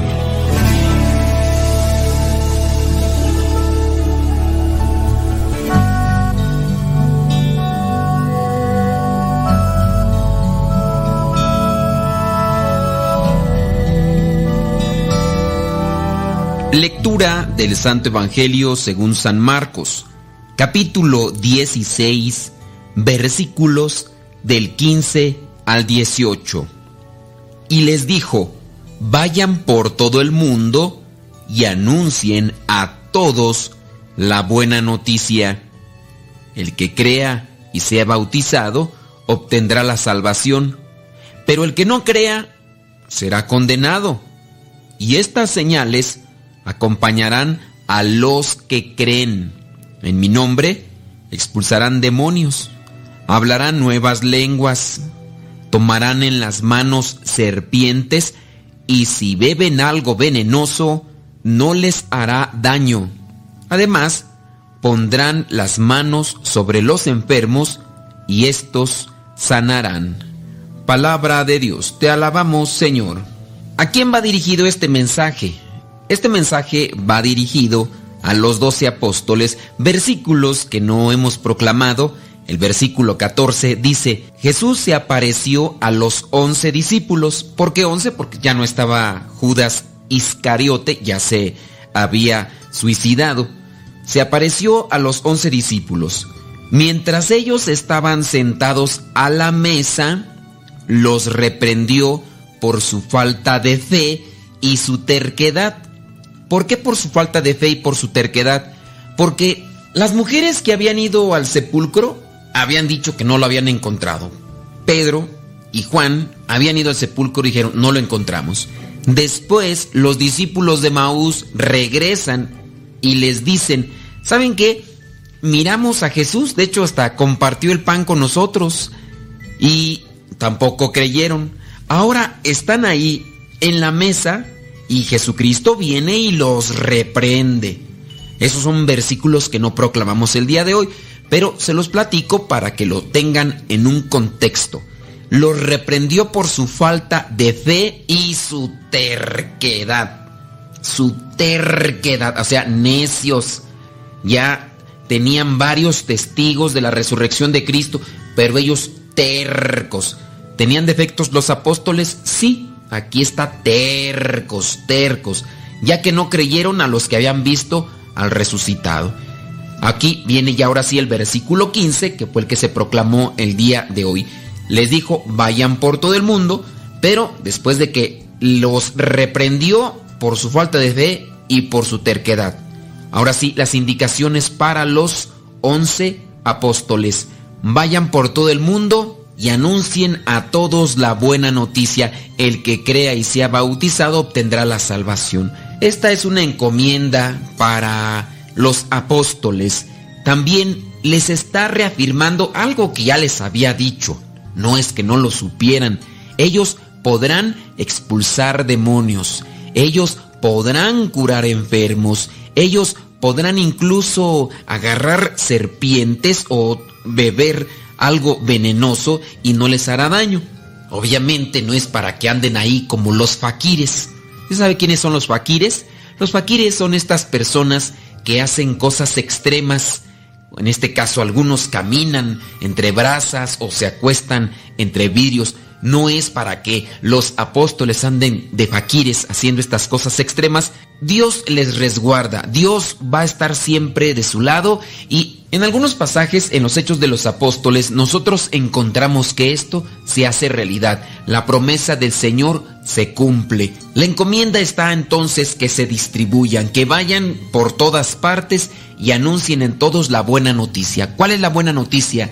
La buena noticia es que Dios envió a su Hijo anunciándonos la buena nueva. Ellos, los apóstoles, tendrán que dar a conocer la buena noticia lo que Jesús les ha enseñado y no solamente de palabras, sino que tendrán que esforzarse para que con su testimonio la gente crea. Y si la gente cree y es bautizada, dice el versículo 16, obtendrá la salvación. El que no crea será condenado. Creer en esta buena noticia también nos compromete a nosotros, compartir ese mensaje con los demás yo creo en Jesucristo. Bueno, pues me voy a esforzar en cumplir lo que Él me dice, pero también me comprometo a compartir ese mensaje de fe. ¿Y por qué me comprometo a compartir este mensaje de fe? Porque sé que es algo bueno para mi vida, es algo bueno para mi alma, es algo que me puede llevar ante la presencia de Dios. Por estas características y por lo que puedo experimentar con la cercanía de la palabra de Dios, puedo decirle a los demás, Acepta a Jesús en tu vida, busca cumplir con su voluntad y experimentarás la paz, la felicidad, pero no solamente porque experimentes la paz y la felicidad que viene a ser un fruto en el caso de escuchar y poner en práctica el mensaje de Cristo, sino también porque vendrán frutos de vida eterna. El problema es cuando ya la gente ya no cree en la vida eterna, ya las personas no creen ni en el infierno ni tampoco en el cielo. Y poco a poco va aumentando la gente que ya no cree ni en el infierno ni en el cielo. Aunque digan que creen en el cielo, aunque digan que creen en Dios, pero si no hay un esfuerzo a corregirse de sus malas actitudes, de sus vicios, de sus malos pensamientos, pues con eso dan a conocer que en realidad no creen. Yo creo que meter la mano en la lava de un volcán me puede quemar y me puede eh, desbaratar mi mano. Y yo no he visto a nadie que, que la meta, pero sé que la lava es fuego. Y si es fuego, sé que entonces me puede quemar o deshacer mi mano. Pues bien, yo por eso no voy a acercar mi mano a la lava. A lo mejor ustedes dirán, ah, pero eso es evidente. Sí, también es evidente cuando las personas aceptan a Jesús en su vida y las personas viven felices. Las personas tienen esa capacidad y esa fuerza para sobresalir en medio de los problemas. Entonces, eso es evidente. ¿Qué es lo que impulsa a esas personas que tienen muchos problemas, pero que a pesar de eso logran salir adelante? Pues yo conozco muchos de los casos y es la presencia de Dios en sus vidas. Eso es evidente. ¿Cómo es posible que hay personas que incluso han sido llevadas al suplicio y en medio del suplicio son capaces de perdonar a sus verdugos y de ofrecerse a Dios y algunos de ellos incluso no llegan a experimentar el dolor porque Dios así les concede ese momento que sean inmunes al dolor. Eso es evidente. Es evidente que otras personas se han entregado a Dios y han hecho sacrificios muy grandes para poder ayudar a los demás. Han dejado familia, proyectos familiares y todo esto porque por amor a Dios. Y ahí está, esto es evidente, ¿por qué dejaron a su familia? ¿Por qué dejaron proyectos familiares y se fueron a ciertos lugares? A vivir en la pobreza, anunciando el Evangelio, anunciando la buena nueva. Eso es evidente. Tuvo que haber algo que los motivó y que incluso les dio más felicidad que las cosas materiales o los proyectos familiares que ya tenían en su cabeza. Eso es evidente. Evidente que Dios actúa en sus vidas y estas personas que después de haber dejado todo eso se entregan a Él y son felices, uno dice, pues entonces verdaderamente existe Dios, toca los corazones y yo por eso lo comparto. De ahí que entonces cada quien tendrá la oportunidad de arriesgarse, de poder compartir ese mensaje de salvación. El que crea y sea bautizado obtendrá la salvación. Pues yo quiero creer en Cristo porque he visto otras personas que se han realizado. La plena realización, fíjese, la plena realización del hombre se encuentra en el mismo momento en el que el hombre deja que Dios actúe en su vida. Sí, habrá personas que van a decir, no hombre, la plena realización está cuando yo termino mis estudios, mi profesión y me dedico a trabajar. Miren, no podemos decir eso si no hemos experimentado a Dios. En cambio, hay personas que son profesionistas, que incluso se desenvolvían en sus áreas de trabajo. Algunos de ellos por ahí, incluso en altos o grandes cargos en empresas. Pero había un vacío y experimentan a Dios, experimentan el área de trabajo, quizá el éxito en su profesión, pero experimentan a Dios y entonces pueden decirnos qué es lo que da la realización plena. Si tú no le has dado la oportunidad a Dios para que se manifieste en tu vida, bueno, eso de que tú digas, no, la plena realización está cuando yo me desenvuelvo y tengo éxito y, tengo dinero y cosas materiales y, fama y, y, todos los placeres del mundo y los lujos. Eso es lo que tú dices porque no, no le has dado oportunidad a Dios. Pero si experimentas a Dios verdaderamente y lo comparas con lo que has obtenido en el mundo por tu esfuerzo, por tu sacrificio, por tu inteligencia, entonces tendrás... Yo le creo a quien ha comprobado en las dos áreas y dice, la verdadera y la plena realización del hombre está cuando el hombre deja actuar a Dios en su vida. Aquí yo espero que no se malentienda porque hay gente que le gusta irse de un extremo a otro.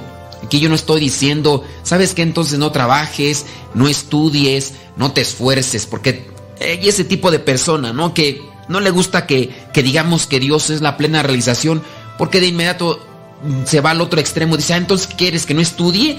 ¿Que no trabaje? No estamos diciendo eso. Estamos diciendo que trabajes, que te esfuerces, pero que principalmente en tu vida le des un espacio a Dios para que lo experimentes.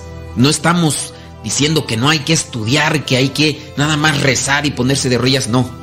Hay que esforzarse, hay que sacrificarse, pero sobre todo hay que darle espacio a Dios. Y en la medida en que nosotros hagamos esto, vamos a poder experimentar la verdadera realización del hombre. Vayan y anuncien a todos la buena nueva, a todos.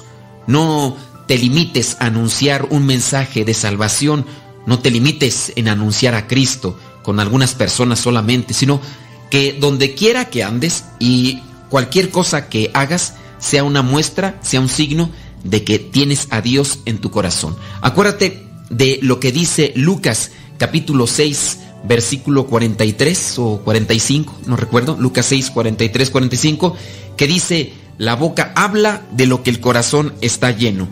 La boca habla de lo que el corazón está lleno. Que siempre, donde quiera que andes, tú puedas compartir ese mensaje que llevas ya en tu corazón. Es Lucas capítulo 6 versículo 45. Lucas capítulo 6 versículo 45. La boca habla de lo que el corazón está lleno. Que el Espíritu Santo nos ilumine para que seamos verdaderos mensajeros de la palabra de Dios, de la buena nueva, y que en donde quiera que andemos, demos testimonio de Cristo. Y que a su vez también nos puedan acompañar estas gracias de parte de Dios, que las cosas malas que pudiéramos encontrarnos en el camino, en la vida, no nos perjudiquen, sino que Dios sea nuestro libertador y que los peligros o las cosas malas que vienen de parte del demonio no nos afecten. La bendición de Dios Todopoderoso, Padre, Hijo y Espíritu Santo, descienda sobre ustedes.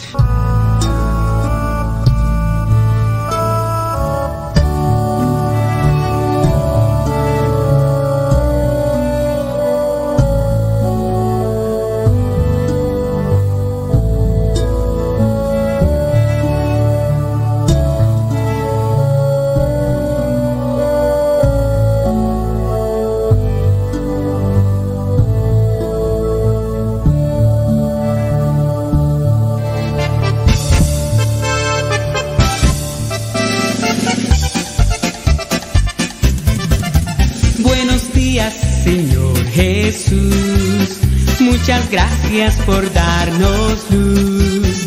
Que este día lo que hagamos sea solo para ti. Buenos días, Señor Jesús. Buenos días, Señor Jesús. Muchas gracias por darnos luz. Que este día lo que hagamos sea solo para ti. Buenos días, Señor Jesús. La noche ha pasado, la tempestad se fue. Muy débil y cansado esperando amanecer. Pero al abrir mis ojos, un rayo puedo ver. El sol brilla en el cielo, su luz ya puedo ver. Buenos días, Señor Jesús. Muchas gracias por darnos luz. Que este día lo que hagamos sea solo para ti. Buenos días, Señor Jesús. Buenos días, Señor Jesús. Muchas gracias por darnos luz. Este día lo que hagamos sea solo para ti. Buenos días, Señor Jesús. Los pajarillos cantan, elevan su canción. También las palomitas ensalzan al Señor. La flor, la mariposa, exhibe su color. Del fondo de mi alma yo canto esta canción. Buenos días, Señor Jesús. Muchas gracias por darnos luz. Que este día lo que hagamos sea solo para ti. Buenos días, Señor Jesús.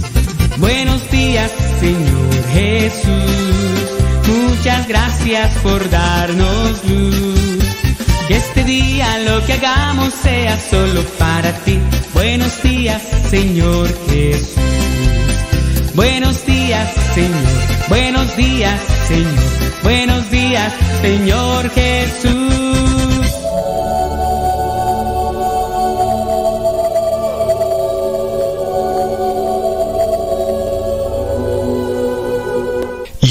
25 de enero, la iglesia celebra el día de la conversión de San Pablo. Escuchemos qué podemos aprender de esta conversión.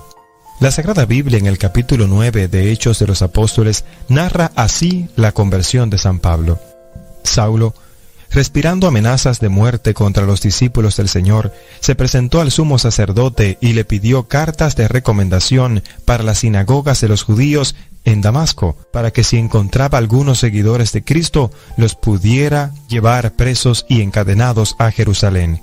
Y sucedió que yendo de camino, cuando estaba cerca de Damasco, de repente le rodeó una luz venida del cielo, cayó en tierra y oyó una voz que le decía, Saulo, Saulo, ¿por qué me persigues?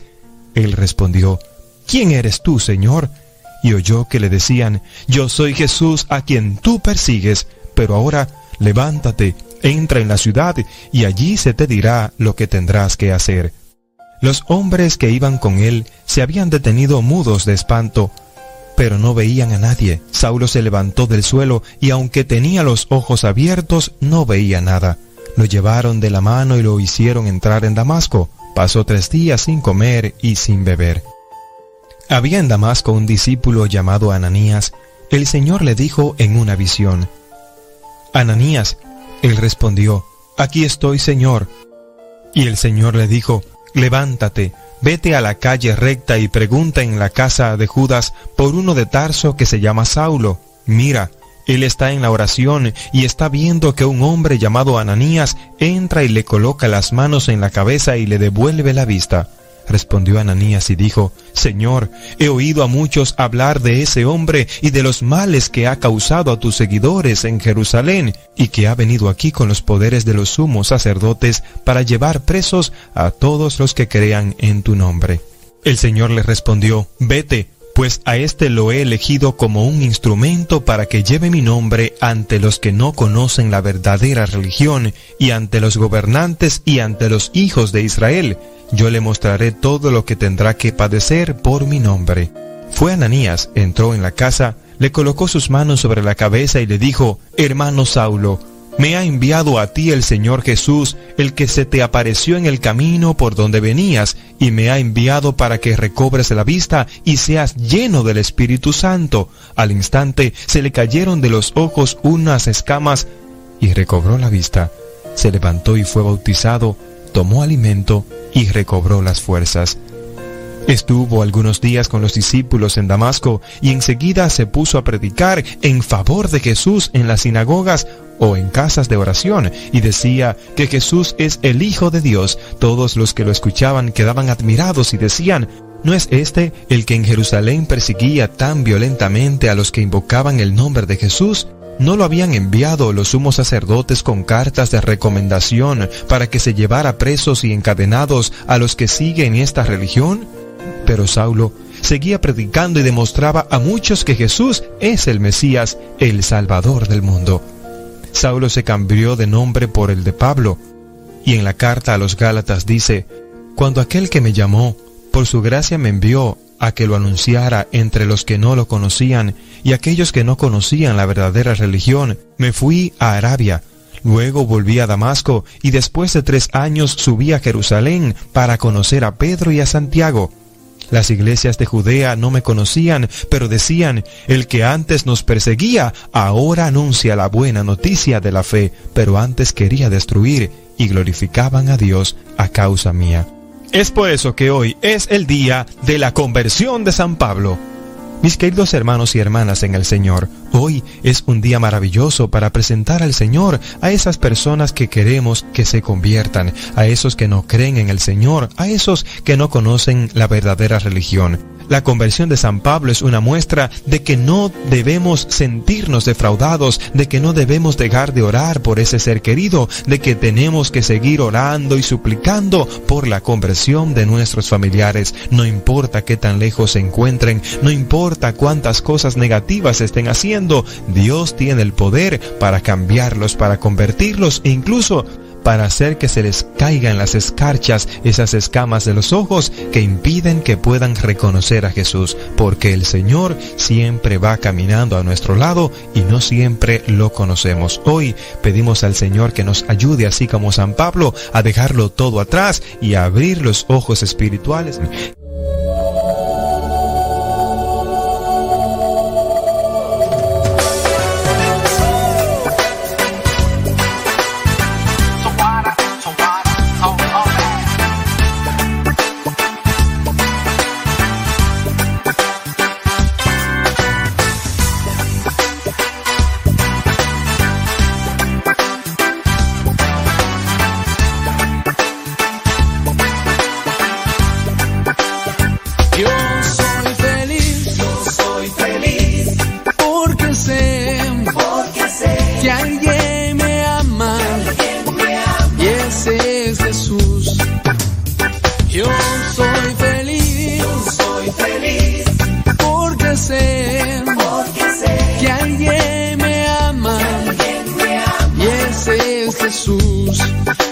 Mola.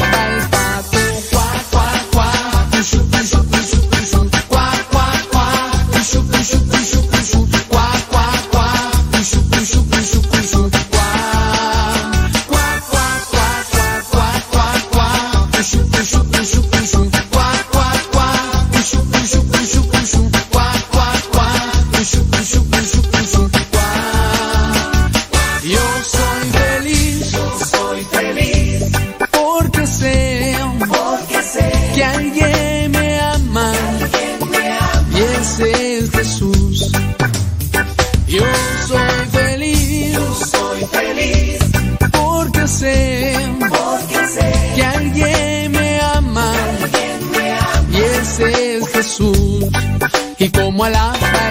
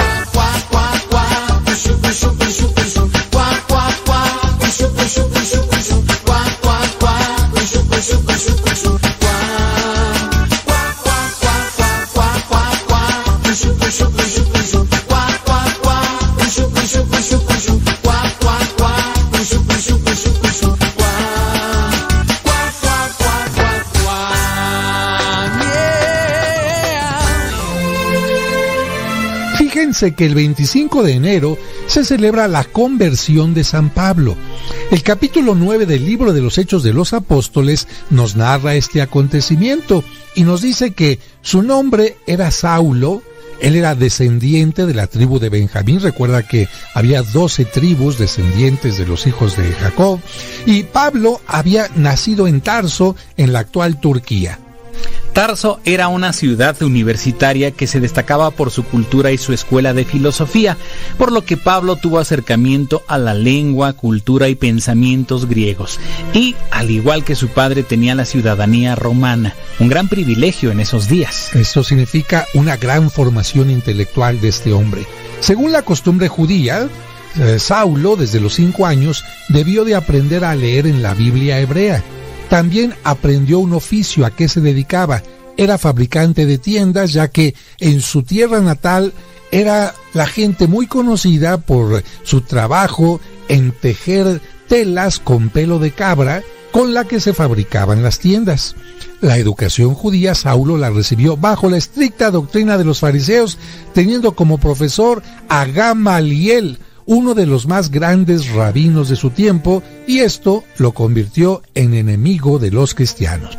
De hecho, él estuvo presente en el primer martirio de uno de los seguidores de Cristo, San Esteban, incitando a la gente a que lo mataran a pedradas. Por ello había conseguido también del sumo sacerdote judío cartas de recomendación para buscar a los seguidores de Cristo y llevarlos presos y encadenados a Jerusalén. Así que Saulo tenía las manos llenas de sangre y con cartas para buscar a los cristianos. Pero fíjense que mientras iba por el camino cerca de la ciudad de Damasco, le rodeó una luz venida del cielo, cayó en tierra y él oyó una voz que le decía, Saulo, Saulo, ¿por qué me persigues? Él respondió, ¿quién eres tú, Señor? Y en eso oyó que le decían, yo soy Jesús a quien tú persigues. Pero ahora levántate, entra en la ciudad y allí se te dirá lo que tendrás que hacer. Desde ese momento quedó ciego. Muy interesante lo que escuchó porque Saulo no estaba persiguiendo a Cristo literalmente, estaba persiguiendo a los cristianos y Cristo le dice, si estás persiguiendo a los cristianos, me estás persiguiendo a mí.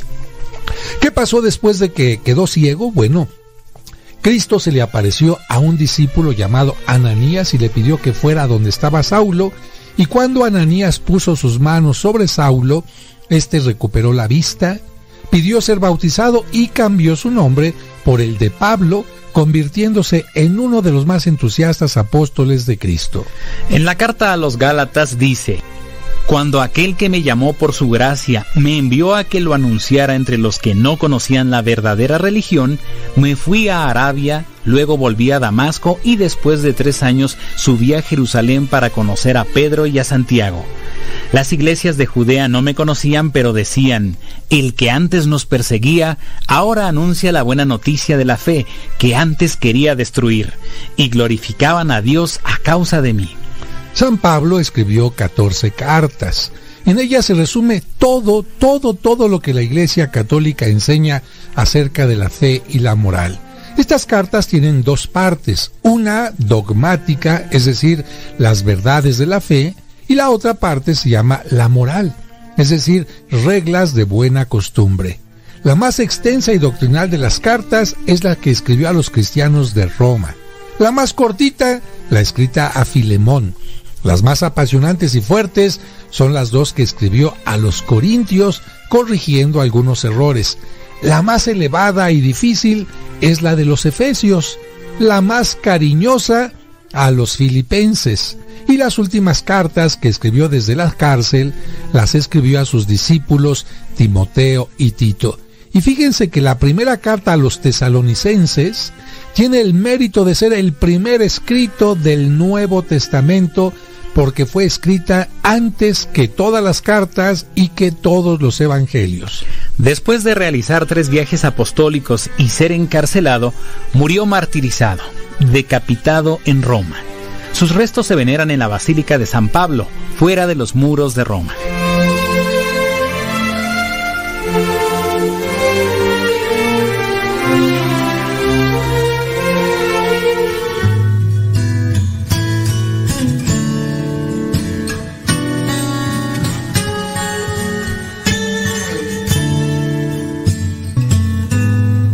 Para celebrar la conversión de San Pablo, te invitamos a reflexionar en oración cada una de estas 20 frases del apóstol y permite al Espíritu Santo infundir poderosamente su gracia en tu corazón, para que no te canses de dar el buen combate de la fe en este mundo que se va volviendo cada día más hostil a Cristo y a su iglesia.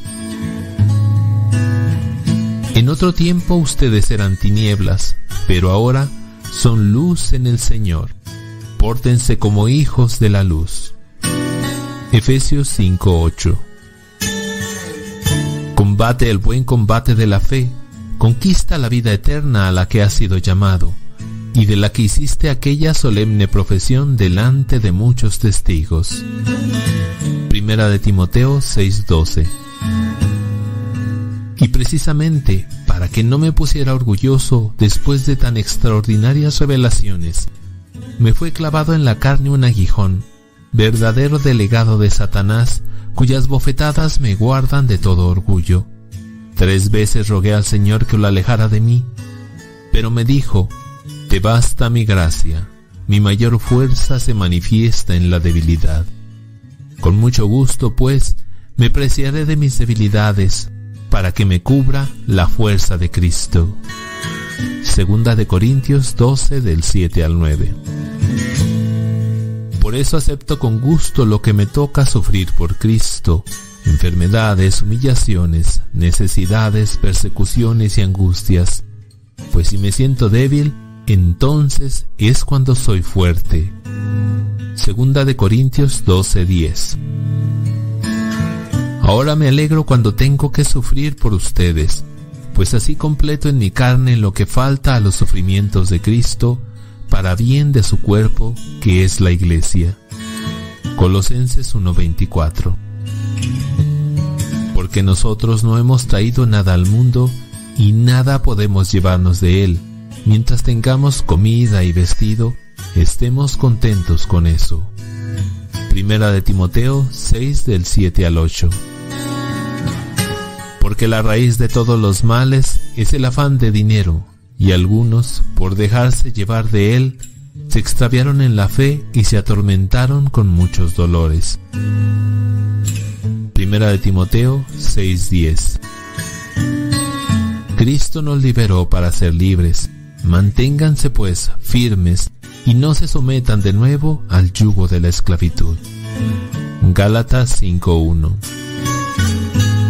aunque repartiera todos mis bienes y entregara mi cuerpo a las llamas, si no tengo amor, nada me aprovecha. Primera de Corintios 13:3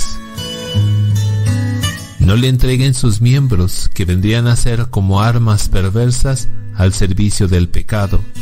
Por el contrario, ofrézcanse ustedes mismos a Dios, como quienes han vuelto de la muerte a la vida y que sus miembros sean como armas santas de justicia al servicio de Dios.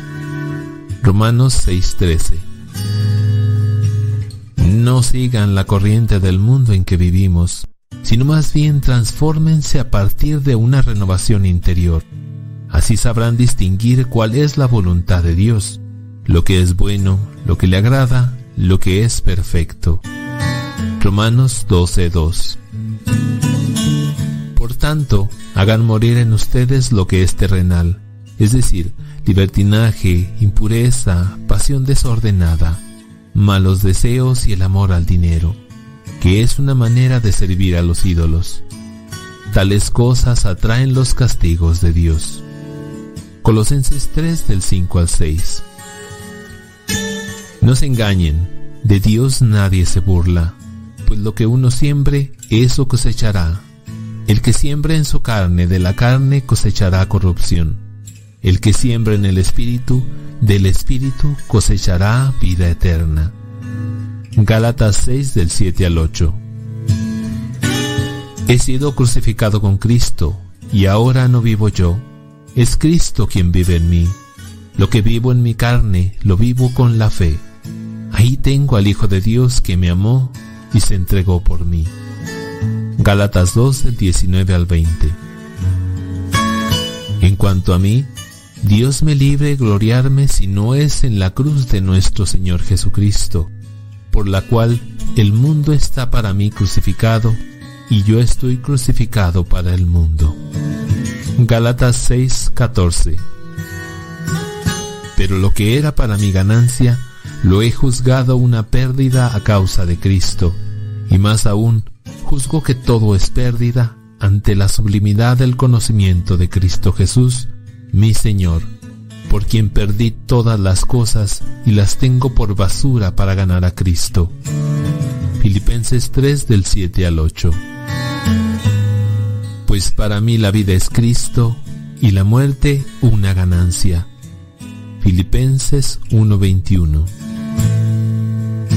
Yo, hermanos, no creo haberlo alcanzado todavía, pero una cosa hago, olvido lo que dejé atrás y me lanzo a lo que está por delante, corriendo hacia la meta para alcanzar el premio a que Dios me llama desde lo alto en Cristo Jesús. Filipenses 3 del 13 al 14.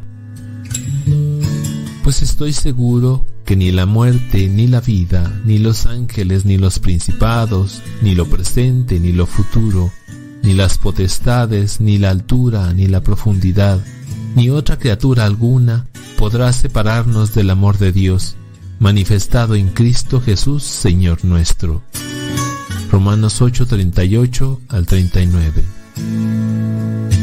Tengan entre ustedes los mismos sentimientos que Cristo, el cual, siendo de condición divina, no retuvo ávidamente el ser igual a Dios, sino que se despojó de sí mismo, tomando condición de siervo, haciéndose semejante a los hombres, y apareciendo en su porte como hombre, y se humilló a sí mismo, obedeciendo hasta la muerte y muerte de cruz, por lo cual Dios le exaltó y le otorgó el nombre que está sobre todo nombre, para que al nombre de Jesús toda rodilla se doble, en los cielos, en la tierra y en los abismos, y toda lengua confiese que Cristo Jesús es Señor, para gloria de Dios Padre.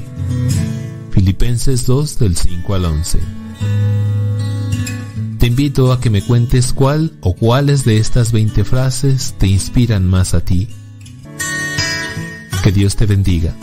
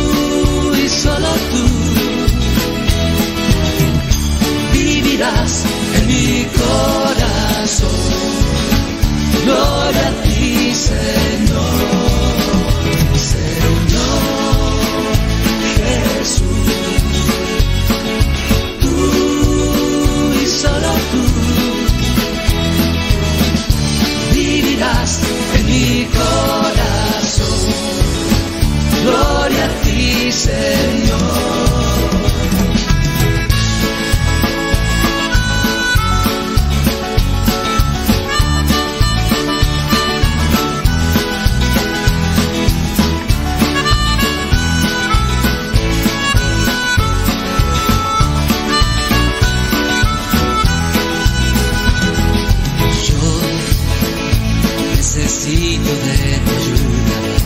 Yo sin ti no podré vivir. Sé que tú diste todo por mí. Ven a mi vida, Jesús. Yo cantaré siempre tu nombre. Yo sé que escuchas mi oración. Yo soy testigo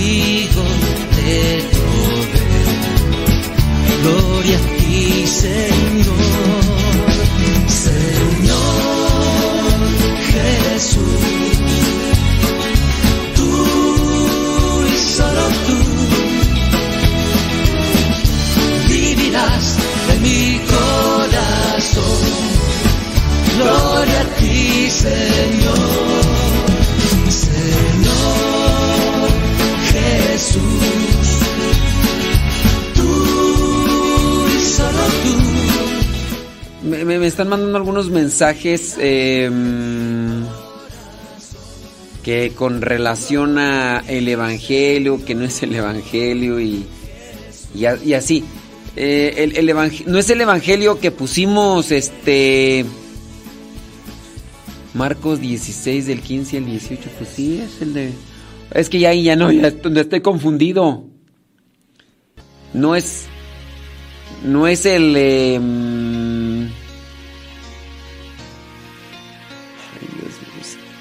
¿No es el evangelio que, que mandé o no es el evangelio que puse ese ratito aquí en la en la radio o, o- o- de qué me hablan Willis? Ya no puedo, puedo, Me voy a sacar el Aida Ruiz me manda una foto.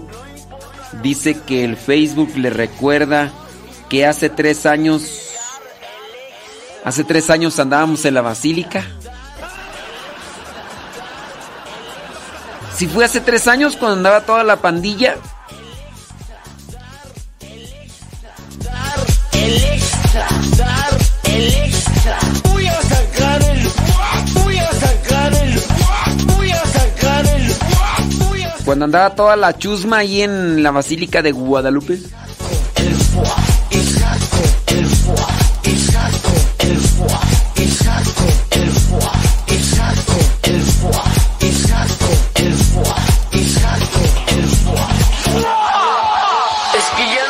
Pero sí, dicen que fue un 24 de enero. O sea, fue ayer. ¿Fue, fue un 24 de enero? Mira. Y, y ya ni nos hablan. Ya ni nos mandan mensajes, ya sabes quién. Ya, antes no había día que, nos, que no nos mandara mensajes. Pero ya ahorita ya ni nos. Ya ni nos escucha, ya sabes quién.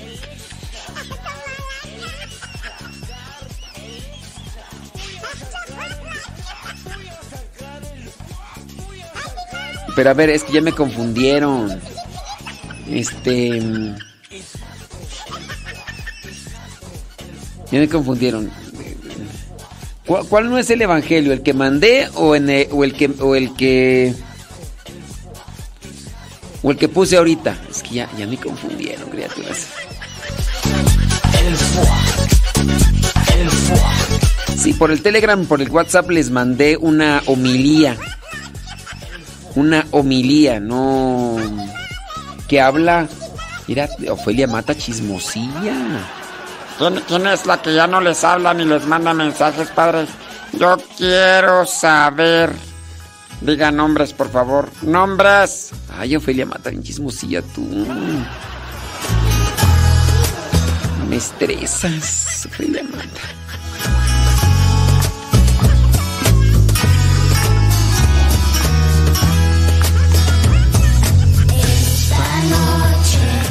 Ahí los que tengan comunicación. A, los que sí les hablan Ersi le dicen que, les que le mandamos un saludo y que hoy la recordamos porque hace tres años. Ay, Nercy. Ahí los que sí tienen comunicación con ella porque ella sí les habla a ustedes. Y si Nercy te mandó saludos el Padre Modesto. Que él sí se acuerda de ti, aunque tú no te acuerdes de él.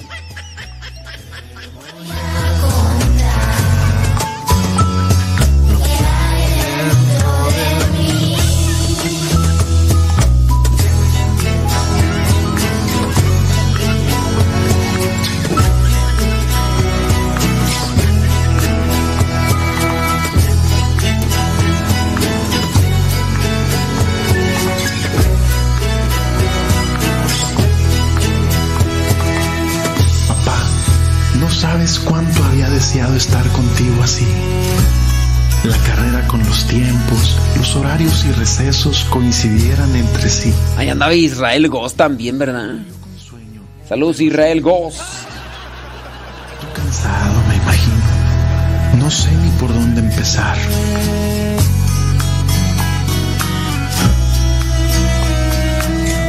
Quisiera saber cómo fue que me pusiste este nombre que ahora llevo imaginaste cuando yo aún estaba en el seno?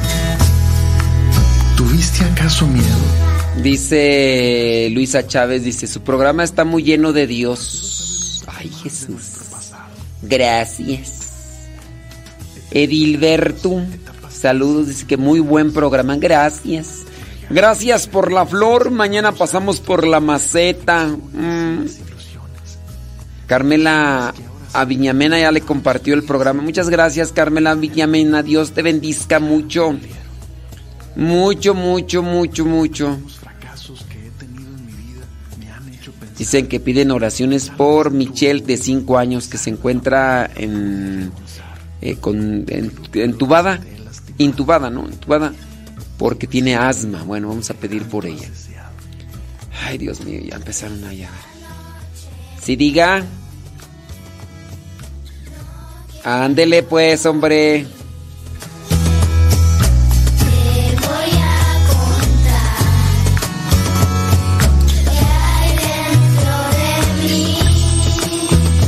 Saludos a Arnulfo. Arnulfo y a todos los demás. Sí, sí, sí. Ay, Marta Juan Torres. No fas... Ya, no me estreses, ya, Marta Juan no te, voy a, no te voy a contestar la llamada. ¿Por qué? ¿Por qué insistes, Marta Juan Torres? No te voy a contestar si no le contesto a mi mamá. ¿Tú crees que te voy a andar contestando a ti? Ay, Marta Juan Torres, traes puro sueño. Pero claro que he tenido momentos felices. He disfrutado los años. He reído y gozado. Ay, todavía crecen los santos reyes. Quisiera sentir de tu parte un beso y abrazo de amigo. Cuando te... Marta, Cuarto, Marta Juan Torres está marqui, marqui. Hasta crees que te voy a contestar, Marta Juan Torres. Sé que donde estés, de mí te has de acordar. Y no importa lo que pase, siempre serás mi papá.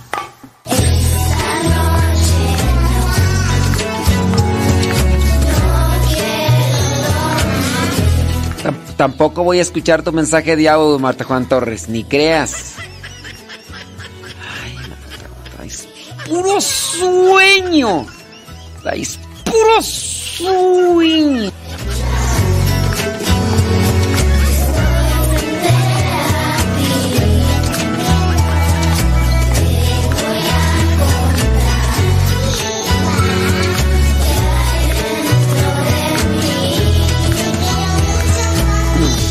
Dice que me está marcando que para que vea su mensaje. Mm, menos. Menos te lo voy a ver.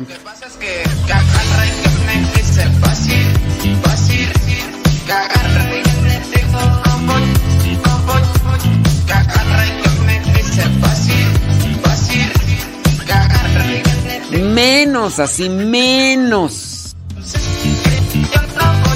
Cuando a mí me apresuran, menos.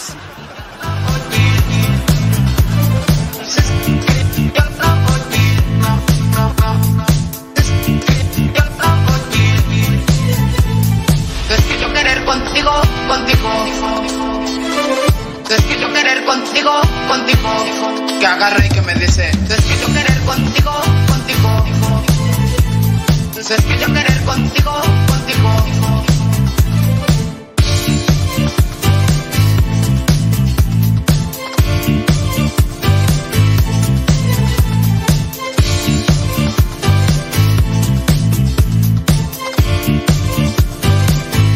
Lo que pasa es que, que agarra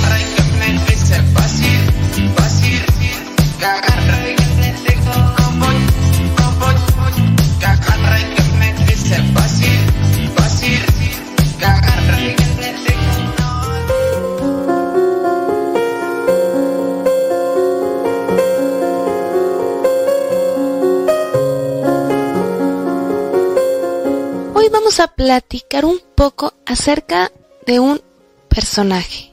¿Qué digo personaje? Personajazo dentro del cristianismo, uno de los grandes pilares de nuestra religión. Estoy hablando de San Pablo. Seguramente cuando has ido a misa has escuchado alguna lectura de la carta de San Pablo a los filipenses, de la primera carta de San Pablo a los corintios, etc. Pablo es el responsable de escribir 13 de los 27 libros del Nuevo Testamento, que son cartas a las comunidades que él evangelizó. Ok, ya sabemos que Pablo era un gran escritor, pero hoy vamos a platicar un poquito de su vida, qué y qué lo llevó a ser el gran santo que es hoy. Pablo era originario de una ciudad llamada Tarso, una ciudad griega dedicada al comercio donde había muchísimo movimiento. Él era de clase media, estudió, era un judío fariseo muy practicante. En sus primeros años estudia en Tarso, pero después viaja a Jerusalén a la escuela de Gamaliel era como la escuela más importante del momento para los fariseos, lo que nos lleva a concluir que Pablo estaba muy, muy bien preparado en su religión judía. Él no conoce a Jesús, probablemente escuchó hablar de él, pero después de la resurrección sintió un profundo coraje contra aquellos que predicaban la resurrección de Jesús. Los consideraba como traidores y por eso hacía todo cuanto estuviera en su poder para perseguirlos, apoyaba su persecución. E incluso nos cuenta el mismo y también el libro de los Hechos de los Apóstoles, consiguió cartas de las autoridades judías para aprender a estos nuevos seguidores del camino, porque todavía no se llamaban cristianos va de camino de Jerusalén a la ciudad de Damasco, cuando de repente se cae de su caballo y una gran luz lo ciega y escucha una voz, Saulo, ¿por qué me persigues? Y le contesta a él, ¿quién eres? Soy Jesús a quien tú persigues. Pablo, en ese entonces todavía llamado Saulo, va a Damasco y permanece ahí algunos días sin comer ni beber, hasta que uno de los nuevos cristianos, Ananías, le impone las manos y recupera la vista. Esto es lo que conocemos como la conversión de Pablo. Él pasa de ser un perseguidor de los cristianos a ser un vocero de los mismos. Después de algunos años de profunda oración, de discernimiento, llega a la conclusión que efectivamente Jesús es el Mesías quien muere y resucita por nosotros, y así como era tan apasionado como judío fariseo, ahora va a ser el más apasionado o de los más apasionados cristianos.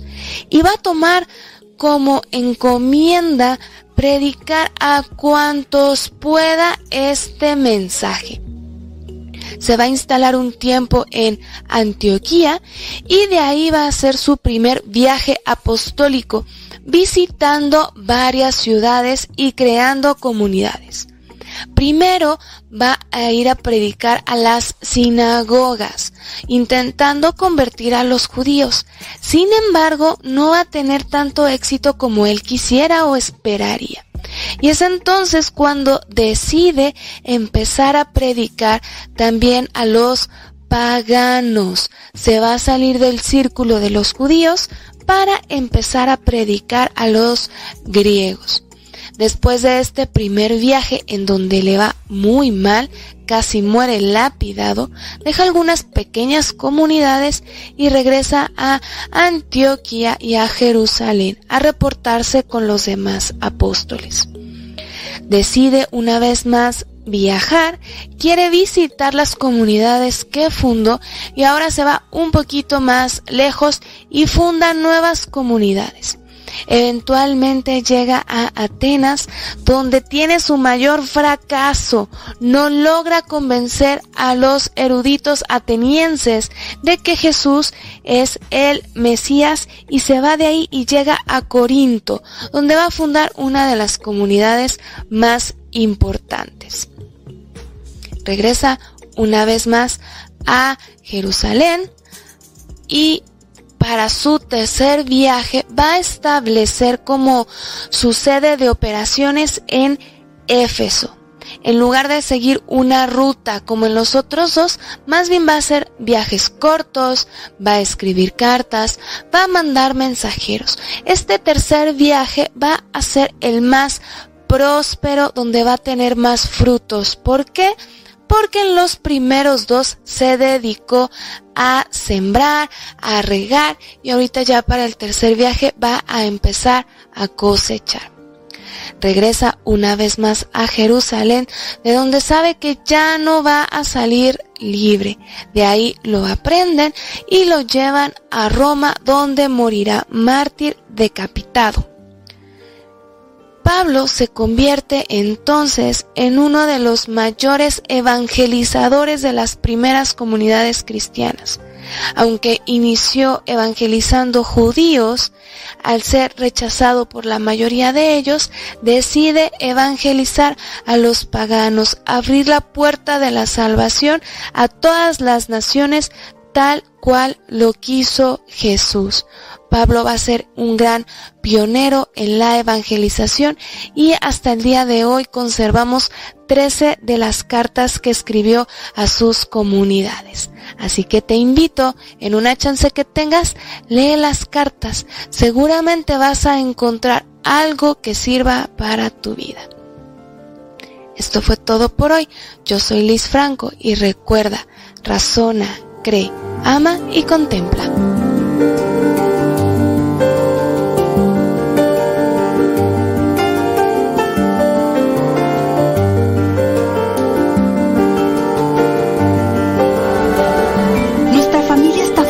Por muchas razas, jóvenes y viejos, ricos y pobres, hombres y mujeres, pecadores y santos. Nuestra familia se ha extendido a través del mundo por siglos. Con la gracia de Dios comenzamos hospitales, establecimos orfanatos y ayudamos a los pobres. Somos la organización caritativa más grande del mundo. Educamos más niños que cualquier otra institución académica o religiosa desarrollamos el método científico y fundamos el sistema universitario. Defendemos la dignidad de la vida humana, el matrimonio y la familia. Ciudades llevan los nombres de nuestros venerados santos que navegaron un camino sagrado ante nosotros. Guiados por el Espíritu Santo, compilamos la Biblia.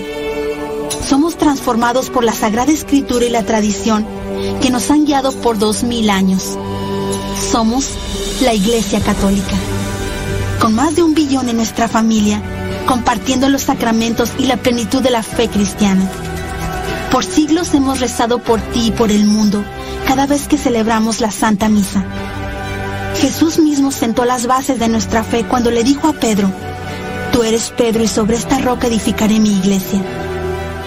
Por más de dos mil años, los sucesores de Pedro han guiado a la iglesia católica con amor y verdad. Y en este mundo lleno de caos, problemas y dolor, es reconfortante saber que algunas cosas permanecen consistentes, verdaderas y fuertes. Nuestra fe católica y el amor eterno que Dios tiene por toda la creación. Si has estado alejado de la Iglesia Católica, te invitamos a que nos visites nuevamente.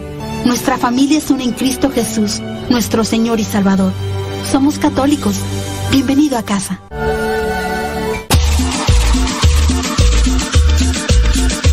Abuelita, soy tu nieto y ya llegué.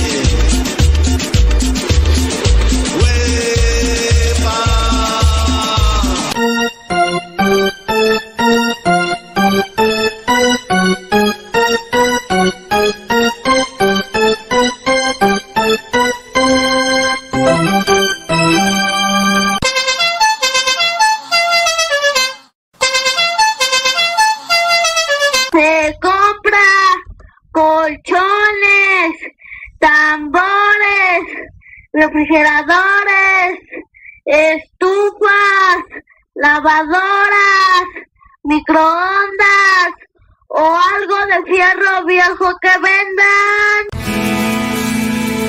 Soy de la cuadra de los buenos, de una estirpe de guerreros, de la gente del Señor. Y lucho por ganarme un día el cielo, máscara cabellera, por ganarme su perdón. Y lucho, lucho, ay como lucho. Y tanto lucho que ahora me dicen el luchador. Y lucho, lucho, ay como lucho. Y tanto lucho que ahora me dicen el luchador, el luchador.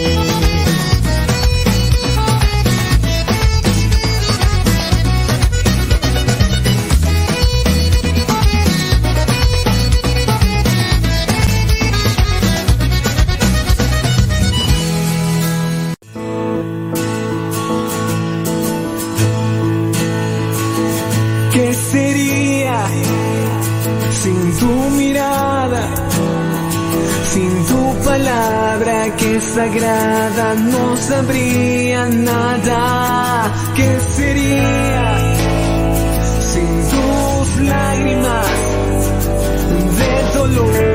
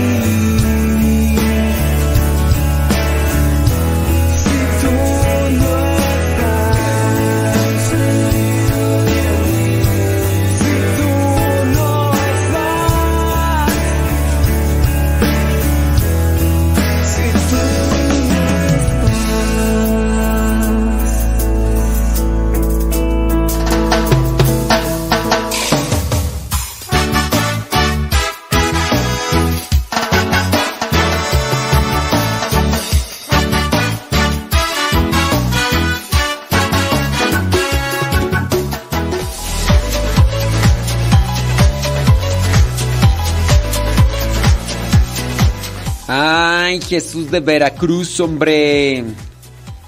Dice. ¿Dónde está tú? Eh, Eva- ah, ¿qué, qué tú? Padre, eh, dice la mamá de la señora donde trabajo es muy perjuiciosa. Hace unos meses su nieta empezó a tener un novio que es de nivel económico más bajo que su novio anterior. O sea, tenía menos posibilidades económicas que su novio anterior de esta muchacha. Y quería meterse en su nueva relación para que la deje. Para que regrese con el otro novio que sí tenía más posibilidades económicas. Yo le dije que no porque se iba que iba a tener problema con su hija y su nieta. Y creo que cometí una imprudencia. Porque pues salió a la plática con su hija y le comenté lo que quería hacer su mamá. No, sí, ya. ¿Usted qué dice? ¿Hice mal? Pues sí. Sí, sí. Miren, meterse en la vida de los demás cuando a uno no lo invitan, cuando a uno no le preguntan, y cuando te inviten a meterte en la vida de los demás, ten mucho cuidado. No, no sueltes demasiado la lengua. Porque si, si sueltas demasiado la lengua, no hombre. Pues, eh, una, si, si no es tu familia. Ahora, la cosa aquí también que hay un vínculo de trabajo. Es decir, pues vas a tener que estar mirando constantemente. Vas a estar. Todavía te piden una opinión, ni te conocen, ni los conoces, primera vez que los ves y dices, ¡ay, te va! Sobre el muerto las coronas, tómala, ¿no? Y da una opinión cristiana. Lo que tú le dijiste a tu patrona está muy bien, pero te van a meter ahí en una situación porque tú estás trabajando ahí. Entonces, corre riesgo tu trabajo. Corre riesgo tu trabajo y entonces lo que tú le dijiste con relación a que no es conveniente que se meta esto y lo otro, si no, no se deben, lo que sí deben de orientar ahora. Puede ser que la muchacha pues traiga un novio que no tiene un nivel económico. Y aunque el otro novio pudiera tener un nivel económico, a ver, el nivel económico se sustenta en su figura, en su persona, o es una situación económica de los papás. Porque puede ser que los papás sean muy buenos administradores a nivel económico. Y puede ser que el muchacho sea un baquetón mantenido que lo único que hace es gastarse el dinero y andar presumiendo lo que no es de él, lo que no le ha costado. Eso también a veces no lo toman en cuenta. Tú dices, bueno, pues sí, a lo mejor esos sueños guajiros de, no, pero ¿qué tal si después, eh, después esta familia le va a dejar el dinero y entonces ya sin, pues va a tener dinero, pues a lo mejor sí, o sea, pero no necesariamente. He sabido yo de personas que tienen un patrimonio económico que a su vez no le han dejado nada a los hijos porque han visto el despilfarre de dinero, de las cosas materiales que, que tienen o que hacen. ¿Y qué dicen? Pues mejor no le dejo nada. Mejor, este, ahí lo abandono. Entonces, no necesariamente... Ahora, si ese muchacho a su vez nada más se dedica a gastar y a gastar, pronto se va a acabar el dinero. Si no lo valora, si no lo cuida. Entonces, pero no, hombre, lo material, lo económico en realidad no da una estabilidad de felicidad. Ni tener mucho ni tener poco. O sea, pero sí, refiriendo al tema, cometiste una imprudencia. A lo mejor hay mucha confianza, mucho tiempo eh, que has estado trabajando ahí, pero no, no, no, no te conviene a ti, no me conviene a mí ponerme a platicar de, de la vida de los demás. Yo mismo me he metido en problemas cuando algunas personas vienen a comentarme su situación de vida y yo doy un comentario. Y a pesar de que me lo piden, yo me he metido en problemas. Entonces, cuando ya me platican sobre su situación, trato de ser muy moderado, aunque me vienen a ver, aunque me vienen a preguntar que qué opino. Porque a veces o son personas con las que me relaciono dentro de la vida y, y ahí está el conflicto. Dije algo que era verdad, sí, pero a la otra persona le incomodó y todo y, y a lo mejor la otra persona ahí me agarran ahí como... Eh,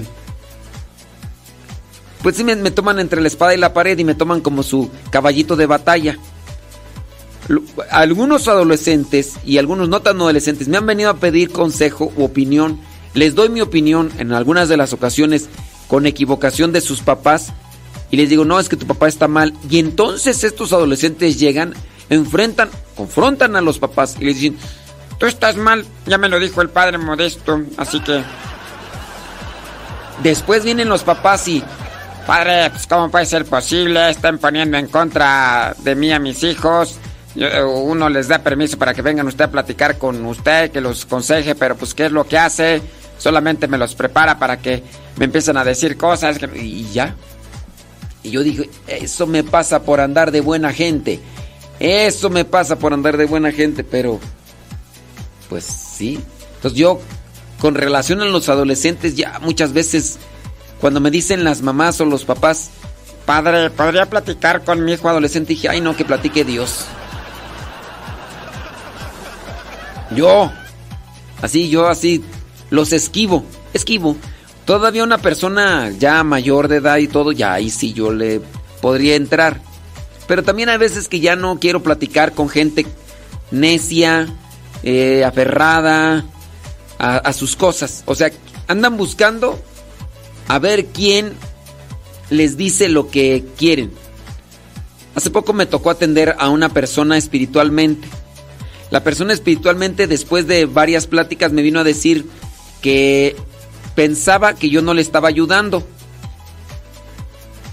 Y que por eso pues me decía gracias y que, que iba a buscar a otro sacerdote. Dice, pensé en fulano de tal y yo pensé que platicándole lo que yo traía me iba a decir que sí.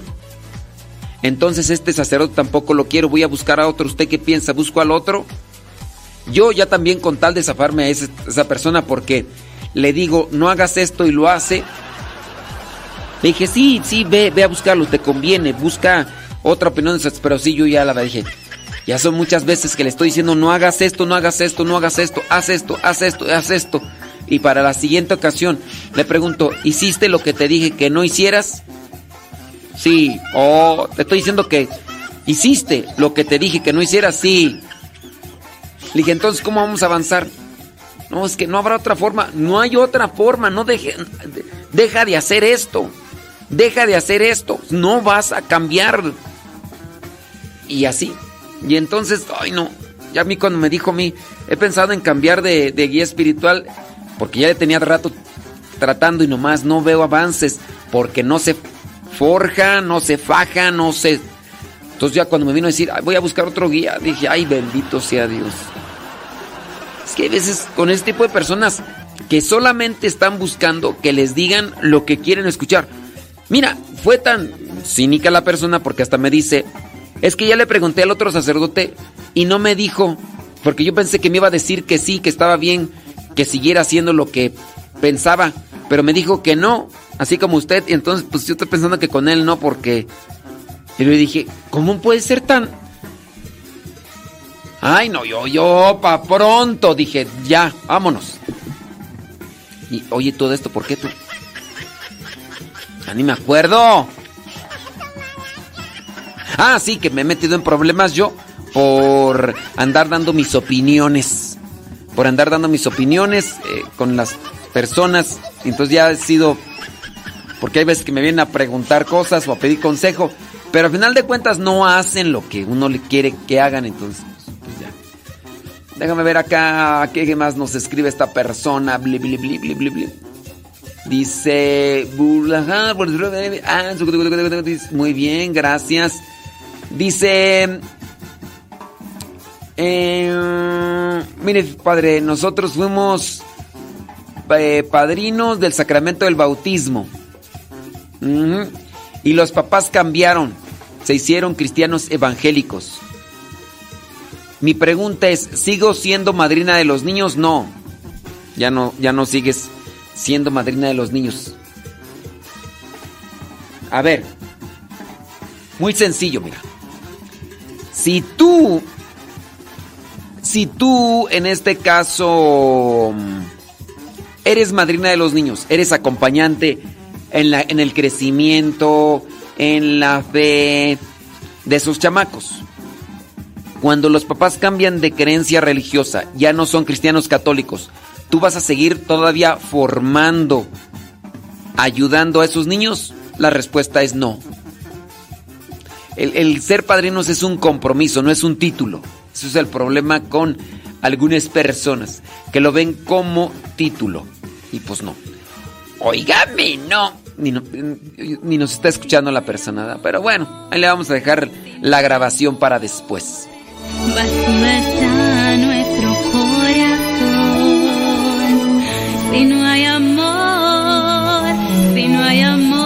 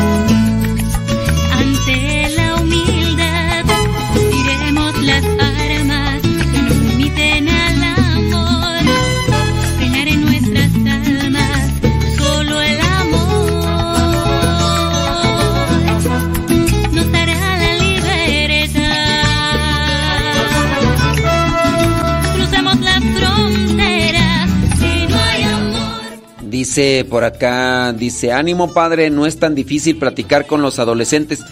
No, si, yo no le tengo miedo a la plática. La cosa aquí es que lo que yo pueda decir de ustedes como papás no les va a gustar. Y después estos adolescentes van y les dicen a ustedes y ustedes pues vienen, ay, pero ¿por qué le está diciendo eso, padre? Que no sé qué, que no sé qué". Esa es la cosa. Porque miren, si un adolescente anda descarriado es por la falta de tiempo, la falta de dedicación que ustedes, papás, que ustedes, papás, han tenido con ellos. Entonces, dentro de esa situación, es que es que es la cuestión de, de la dificultad. Entonces, no es tan difícil platicar con los adolescentes. El problema aquí es cuando los adolescentes están llevando y trayendo cosas. Ese es, el, ese es el meollo del asunto.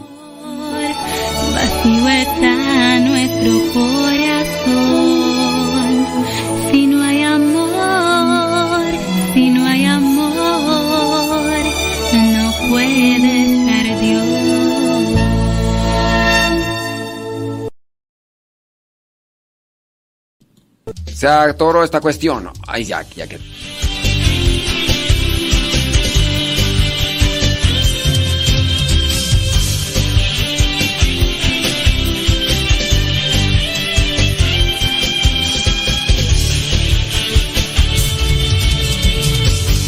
Es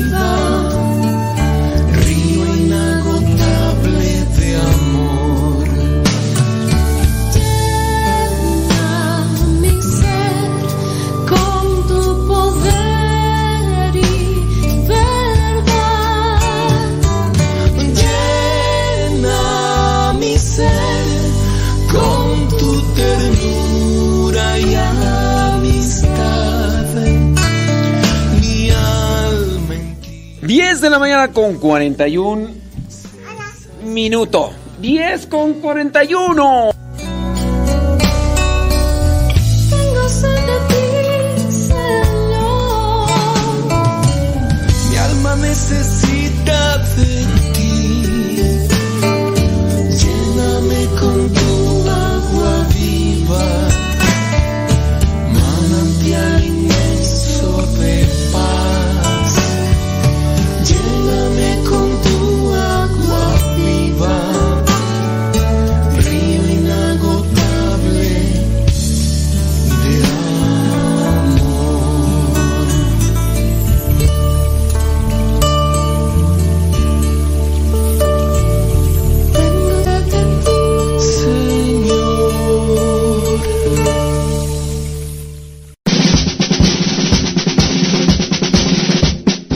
Frase o un pensamiento quizá no cambien tu vida, pero te podrá ayudar para generar una reflexión que te lleve a un cambio en tu manera de vivir. Vámonos al segmento Las frases del Facebook.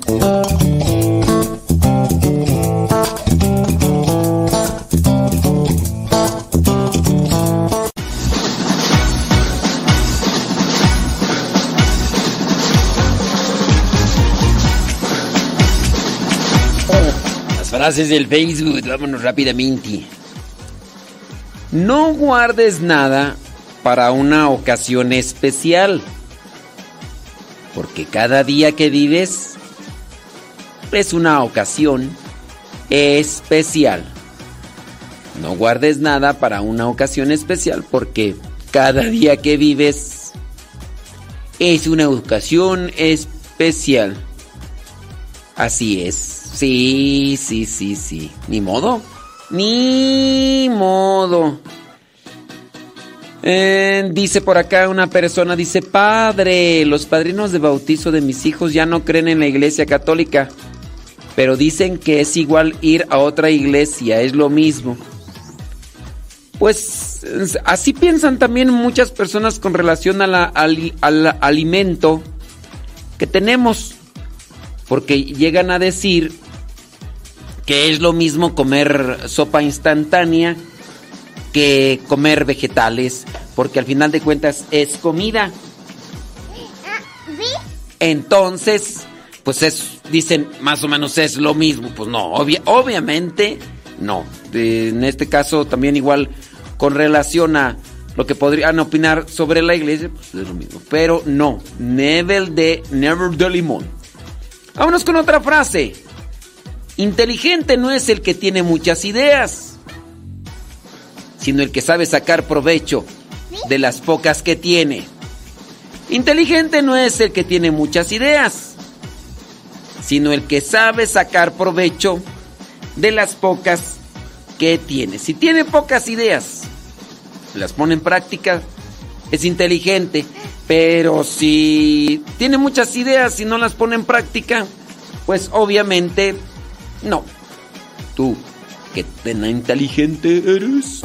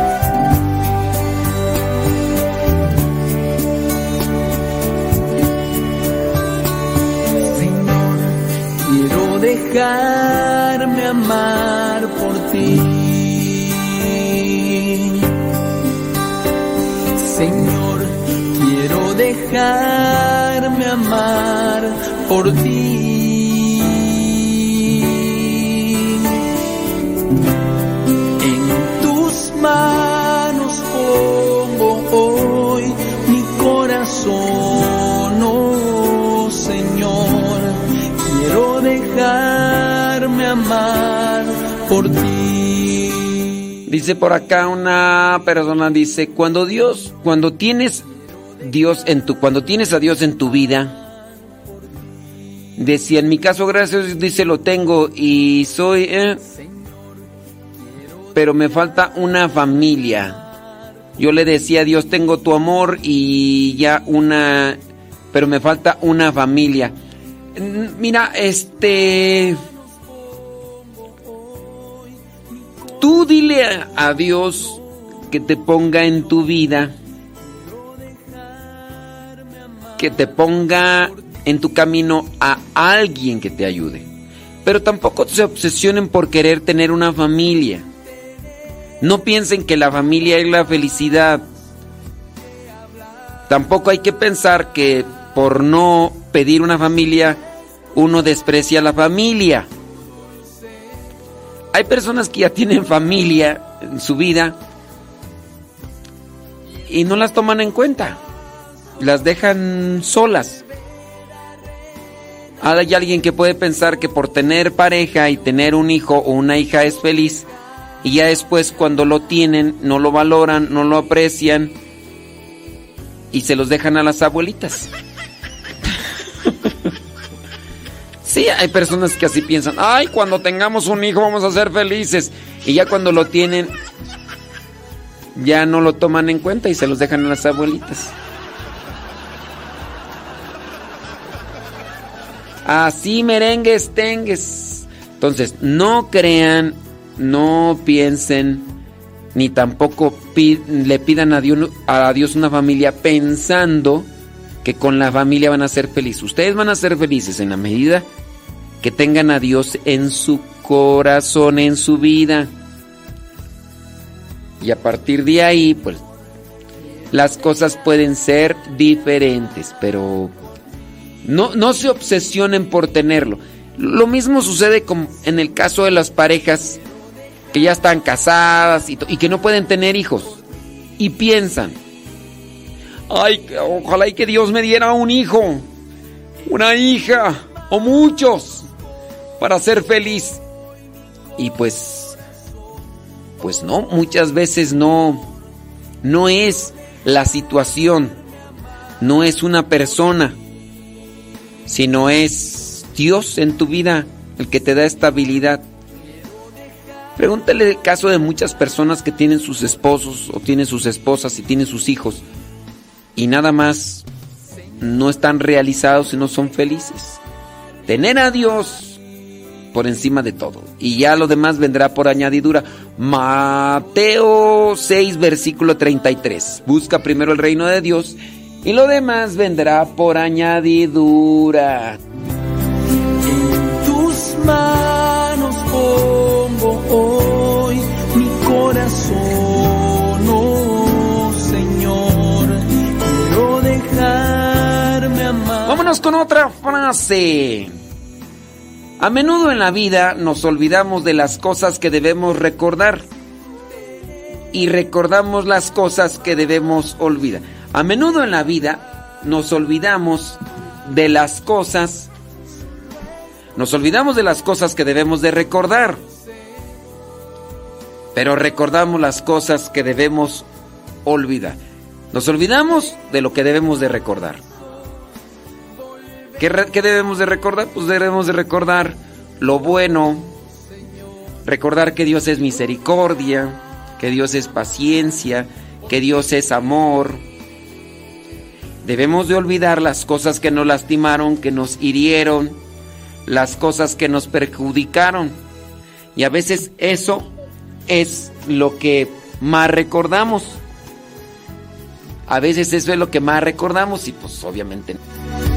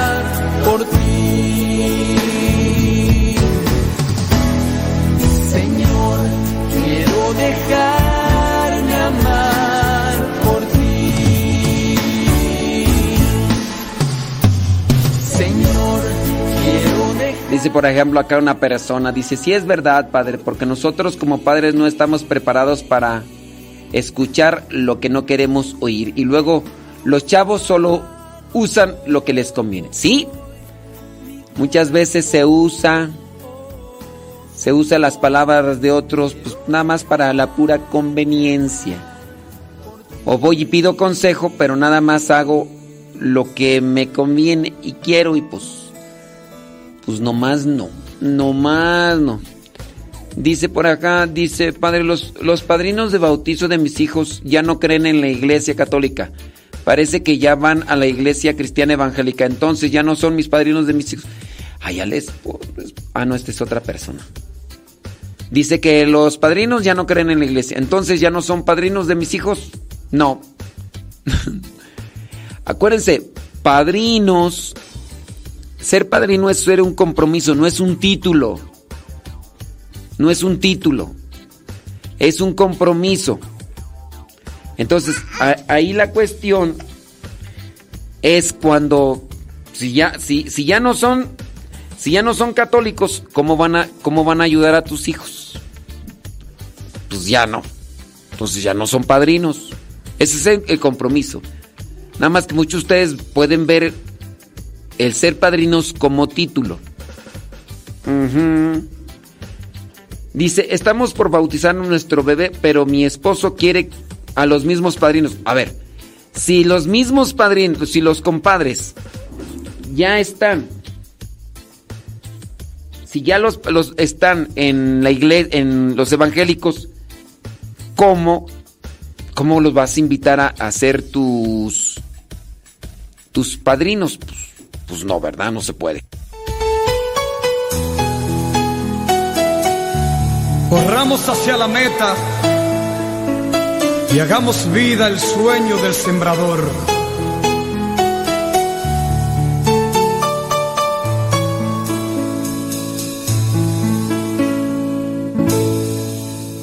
El Señor nos llama al campo a sembrar, a sembrar, a sembrar. La semilla el dueño esperando están. Al mirarte a ti invitándote está. El Señor nos llama. Dice, ¿qué dice? Mm, dice los mismos. Y le digo que no, si no creen en ella, claro. Y ellos, dice, atacan incluso los compadres, atacan a los católicos, dicen que es lo mismo ir a cualquier iglesia, que es lo mismo. Y si los invitan a una boda o algo al- de la iglesia católica, van. Pero ya no creen. ¿Qué puedo hacer? ¿Qué puedo hacer? Son familiares. Es el hermano de mi esposo. Mira, lo que uno tiene que hacer es prepararse con relación a la fe para responderles cuando tengan sus dudas y orar por ellos. Eso es lo que tienes que hacer. Eso es lo que tienes que hacer. Que tienen una duda, decirle, a ver, muy bien, este, ¿quieres discutir o, o quieres buscar una luz para encontrar la verdad? Por eso es que todos debemos de preparar. Muchas veces tú no les vas a dar una respuesta a tus compadres con relación a... Tú no les vas a dar una, respuesta con base a lo que quieren saber los compadres o, o en este caso las personas que se han cambiado de fe. Pero puedes dejar una cuestionante. A lo mejor lo que tú les vas a decir no lo van a tomar como verdad, pero pueden buscar a una cuestionante. Muchos de los que se han hecho em, cristianos evangélicos después de ser católicos se han cambiado porque encontraron algo que les llamó la atención y empezaron a leer principalmente. La literatura en muchos de los casos es lo que lleva a otras personas a cambiarse. O el estar escuche y escuche, por ejemplo, sermones o predicaciones que no son católicas, la música. Y en el caso, con una respuesta que tú les des, que puede ser, no sé, de tres minutos, cinco minutos, muy posiblemente no los vas a hacer cambiar de forma de pensar. Lo que puedes hacer es cuestionarlos, recomendarles libros que pudieran dar respuesta a sus dudas. Si tú me dices, ¿y qué libros puedo recomendarles? Pues está difícil porque no sabemos cuáles vendrían a ser las dudas que ellos tienen. Mira, por ejemplo, están por ahí, ¿cómo se llama? Ay, Scott, no. Eh, aquel que era pastor y que se hizo católico y que incluso ha escrito varios libros. Un libro creo que de él es muy famoso que se llama Mi regreso eh, a la iglesia. ¿Cómo se llama alguien que me pudiera ahí orientar? Dice, así es, padre, dice, mis compadres así cambiaron. Los invitaron a reuniones y empezaron a ir y a ir y a ir. Así es. Entonces, puede ser que tú le recomiendes libros con base a las dudas que pudieras tener. Por ahí hay varios libros. Yo no los he leído, pero he sabido que esos libros pues los escribió alguien. No, Fernando Casanova no es. Fernando Casanova no tiene como tal libros. No, no, estoy hablando de, de otro. No, Fernando Casanova no es. Si quizá él es uno de los más populares, pero predicadores. Y hasta en cierto modo, Scott Hahn, gracias, Pedro Castillo, gracias. Scott Hahn. No, miren, eh, Fernando Casanova incluso ha tenido varias, varios tropiezos, varias confusiones. Ha estado hablando en contra del Papa y, y varias cosas. Tú, ha hablado en contra de los sacerdotes, ha generalizado por la mala experiencia que tuvo con uno o dos sacerdotes. Él llegó a generalizar y entonces pues ya también se le empezó a cuestionar. Pero no, no, no es, no es en este caso Fernando Casanova. Sí, hay que seguir rezando por Fernando Casanova. Y ya, pero este no, no es él. Es Scott Hahn. Scott Hahn tiene varios libros. Yo no los he leído, pero sé de buena fuente que tiene muy buenos fundamentos en los libros y su postura es doctrinal, a diferencia de Fernando Casanova, que creo yo, no sé si tenga libros, yo no conozco que tenga libros, no sé. Es más conocido por sus predicaciones porque pues es muy pentecostal, muy del sacudir con sus sermones y todo. Pero busquen, dice el doctor Scott es eh, americano, eh, pero todos sus libros están traducidos al español. Sí, por eso les digo que los busquen en esos libros. No sé qué pasó con Fernando Casanova. Por ahí. Por ahí hay una. Eh, Alejandro Bermúdez habló de su amigo Fernando Casanova. Déjame ver si encuentro por aquí una, un audio de, de Alejandro Bermúdez donde habla sobre Fernando Casanova de que se empieza ahí a, a salir del huacal. Espérame tantito.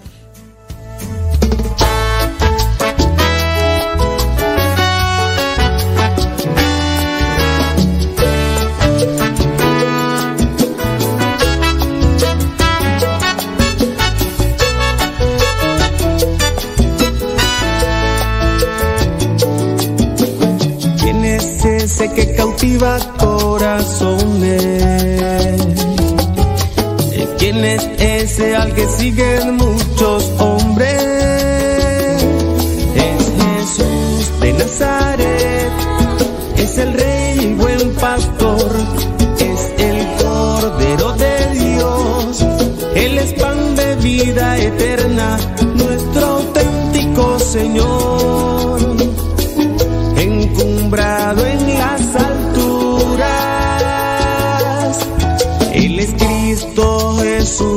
de Nazaret.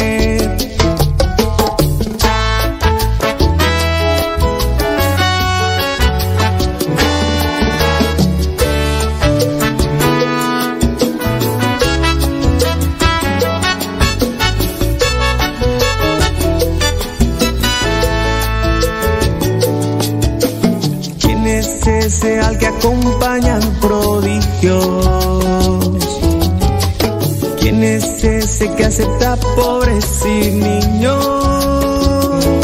Es Jesús de Nazaret, es el rey y buen pastor, es el cordero de Dios, él es pan de vida eterna, nuestro auténtico Señor. En la página de. de. en la página de ya no están.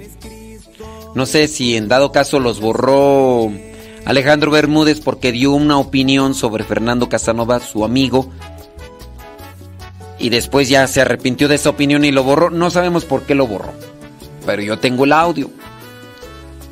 Eh, los que están en Facebook y en YouTube, pues voy a tenerles que cortar porque ya el tiempo se nos terminó.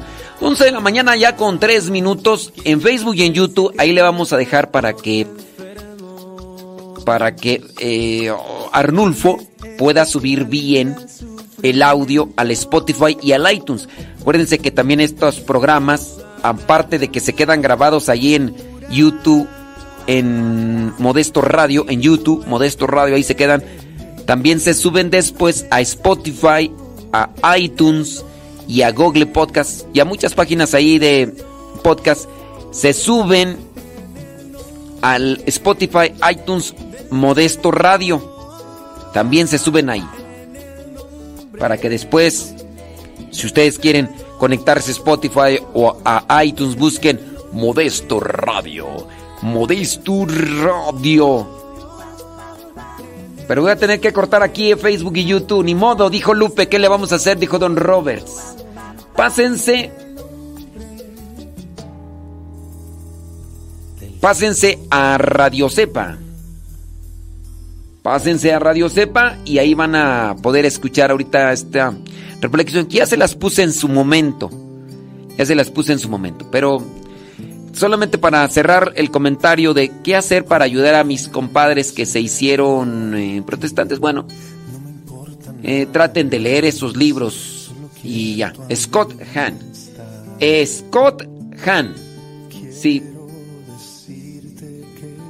Claro. Bueno, ahí le cortamos en Facebook y YouTube. Muchas gracias. Pásense a Radio Cepa. Si quieren escuchar este audio de, de, Alejandro Bermúdez que habla sobre Fernando Casanova. Pirinola. Pirinola. Lo que a ti te ha hecho pensar que puedo servir. Lo que tú has visto en mí para amarme así?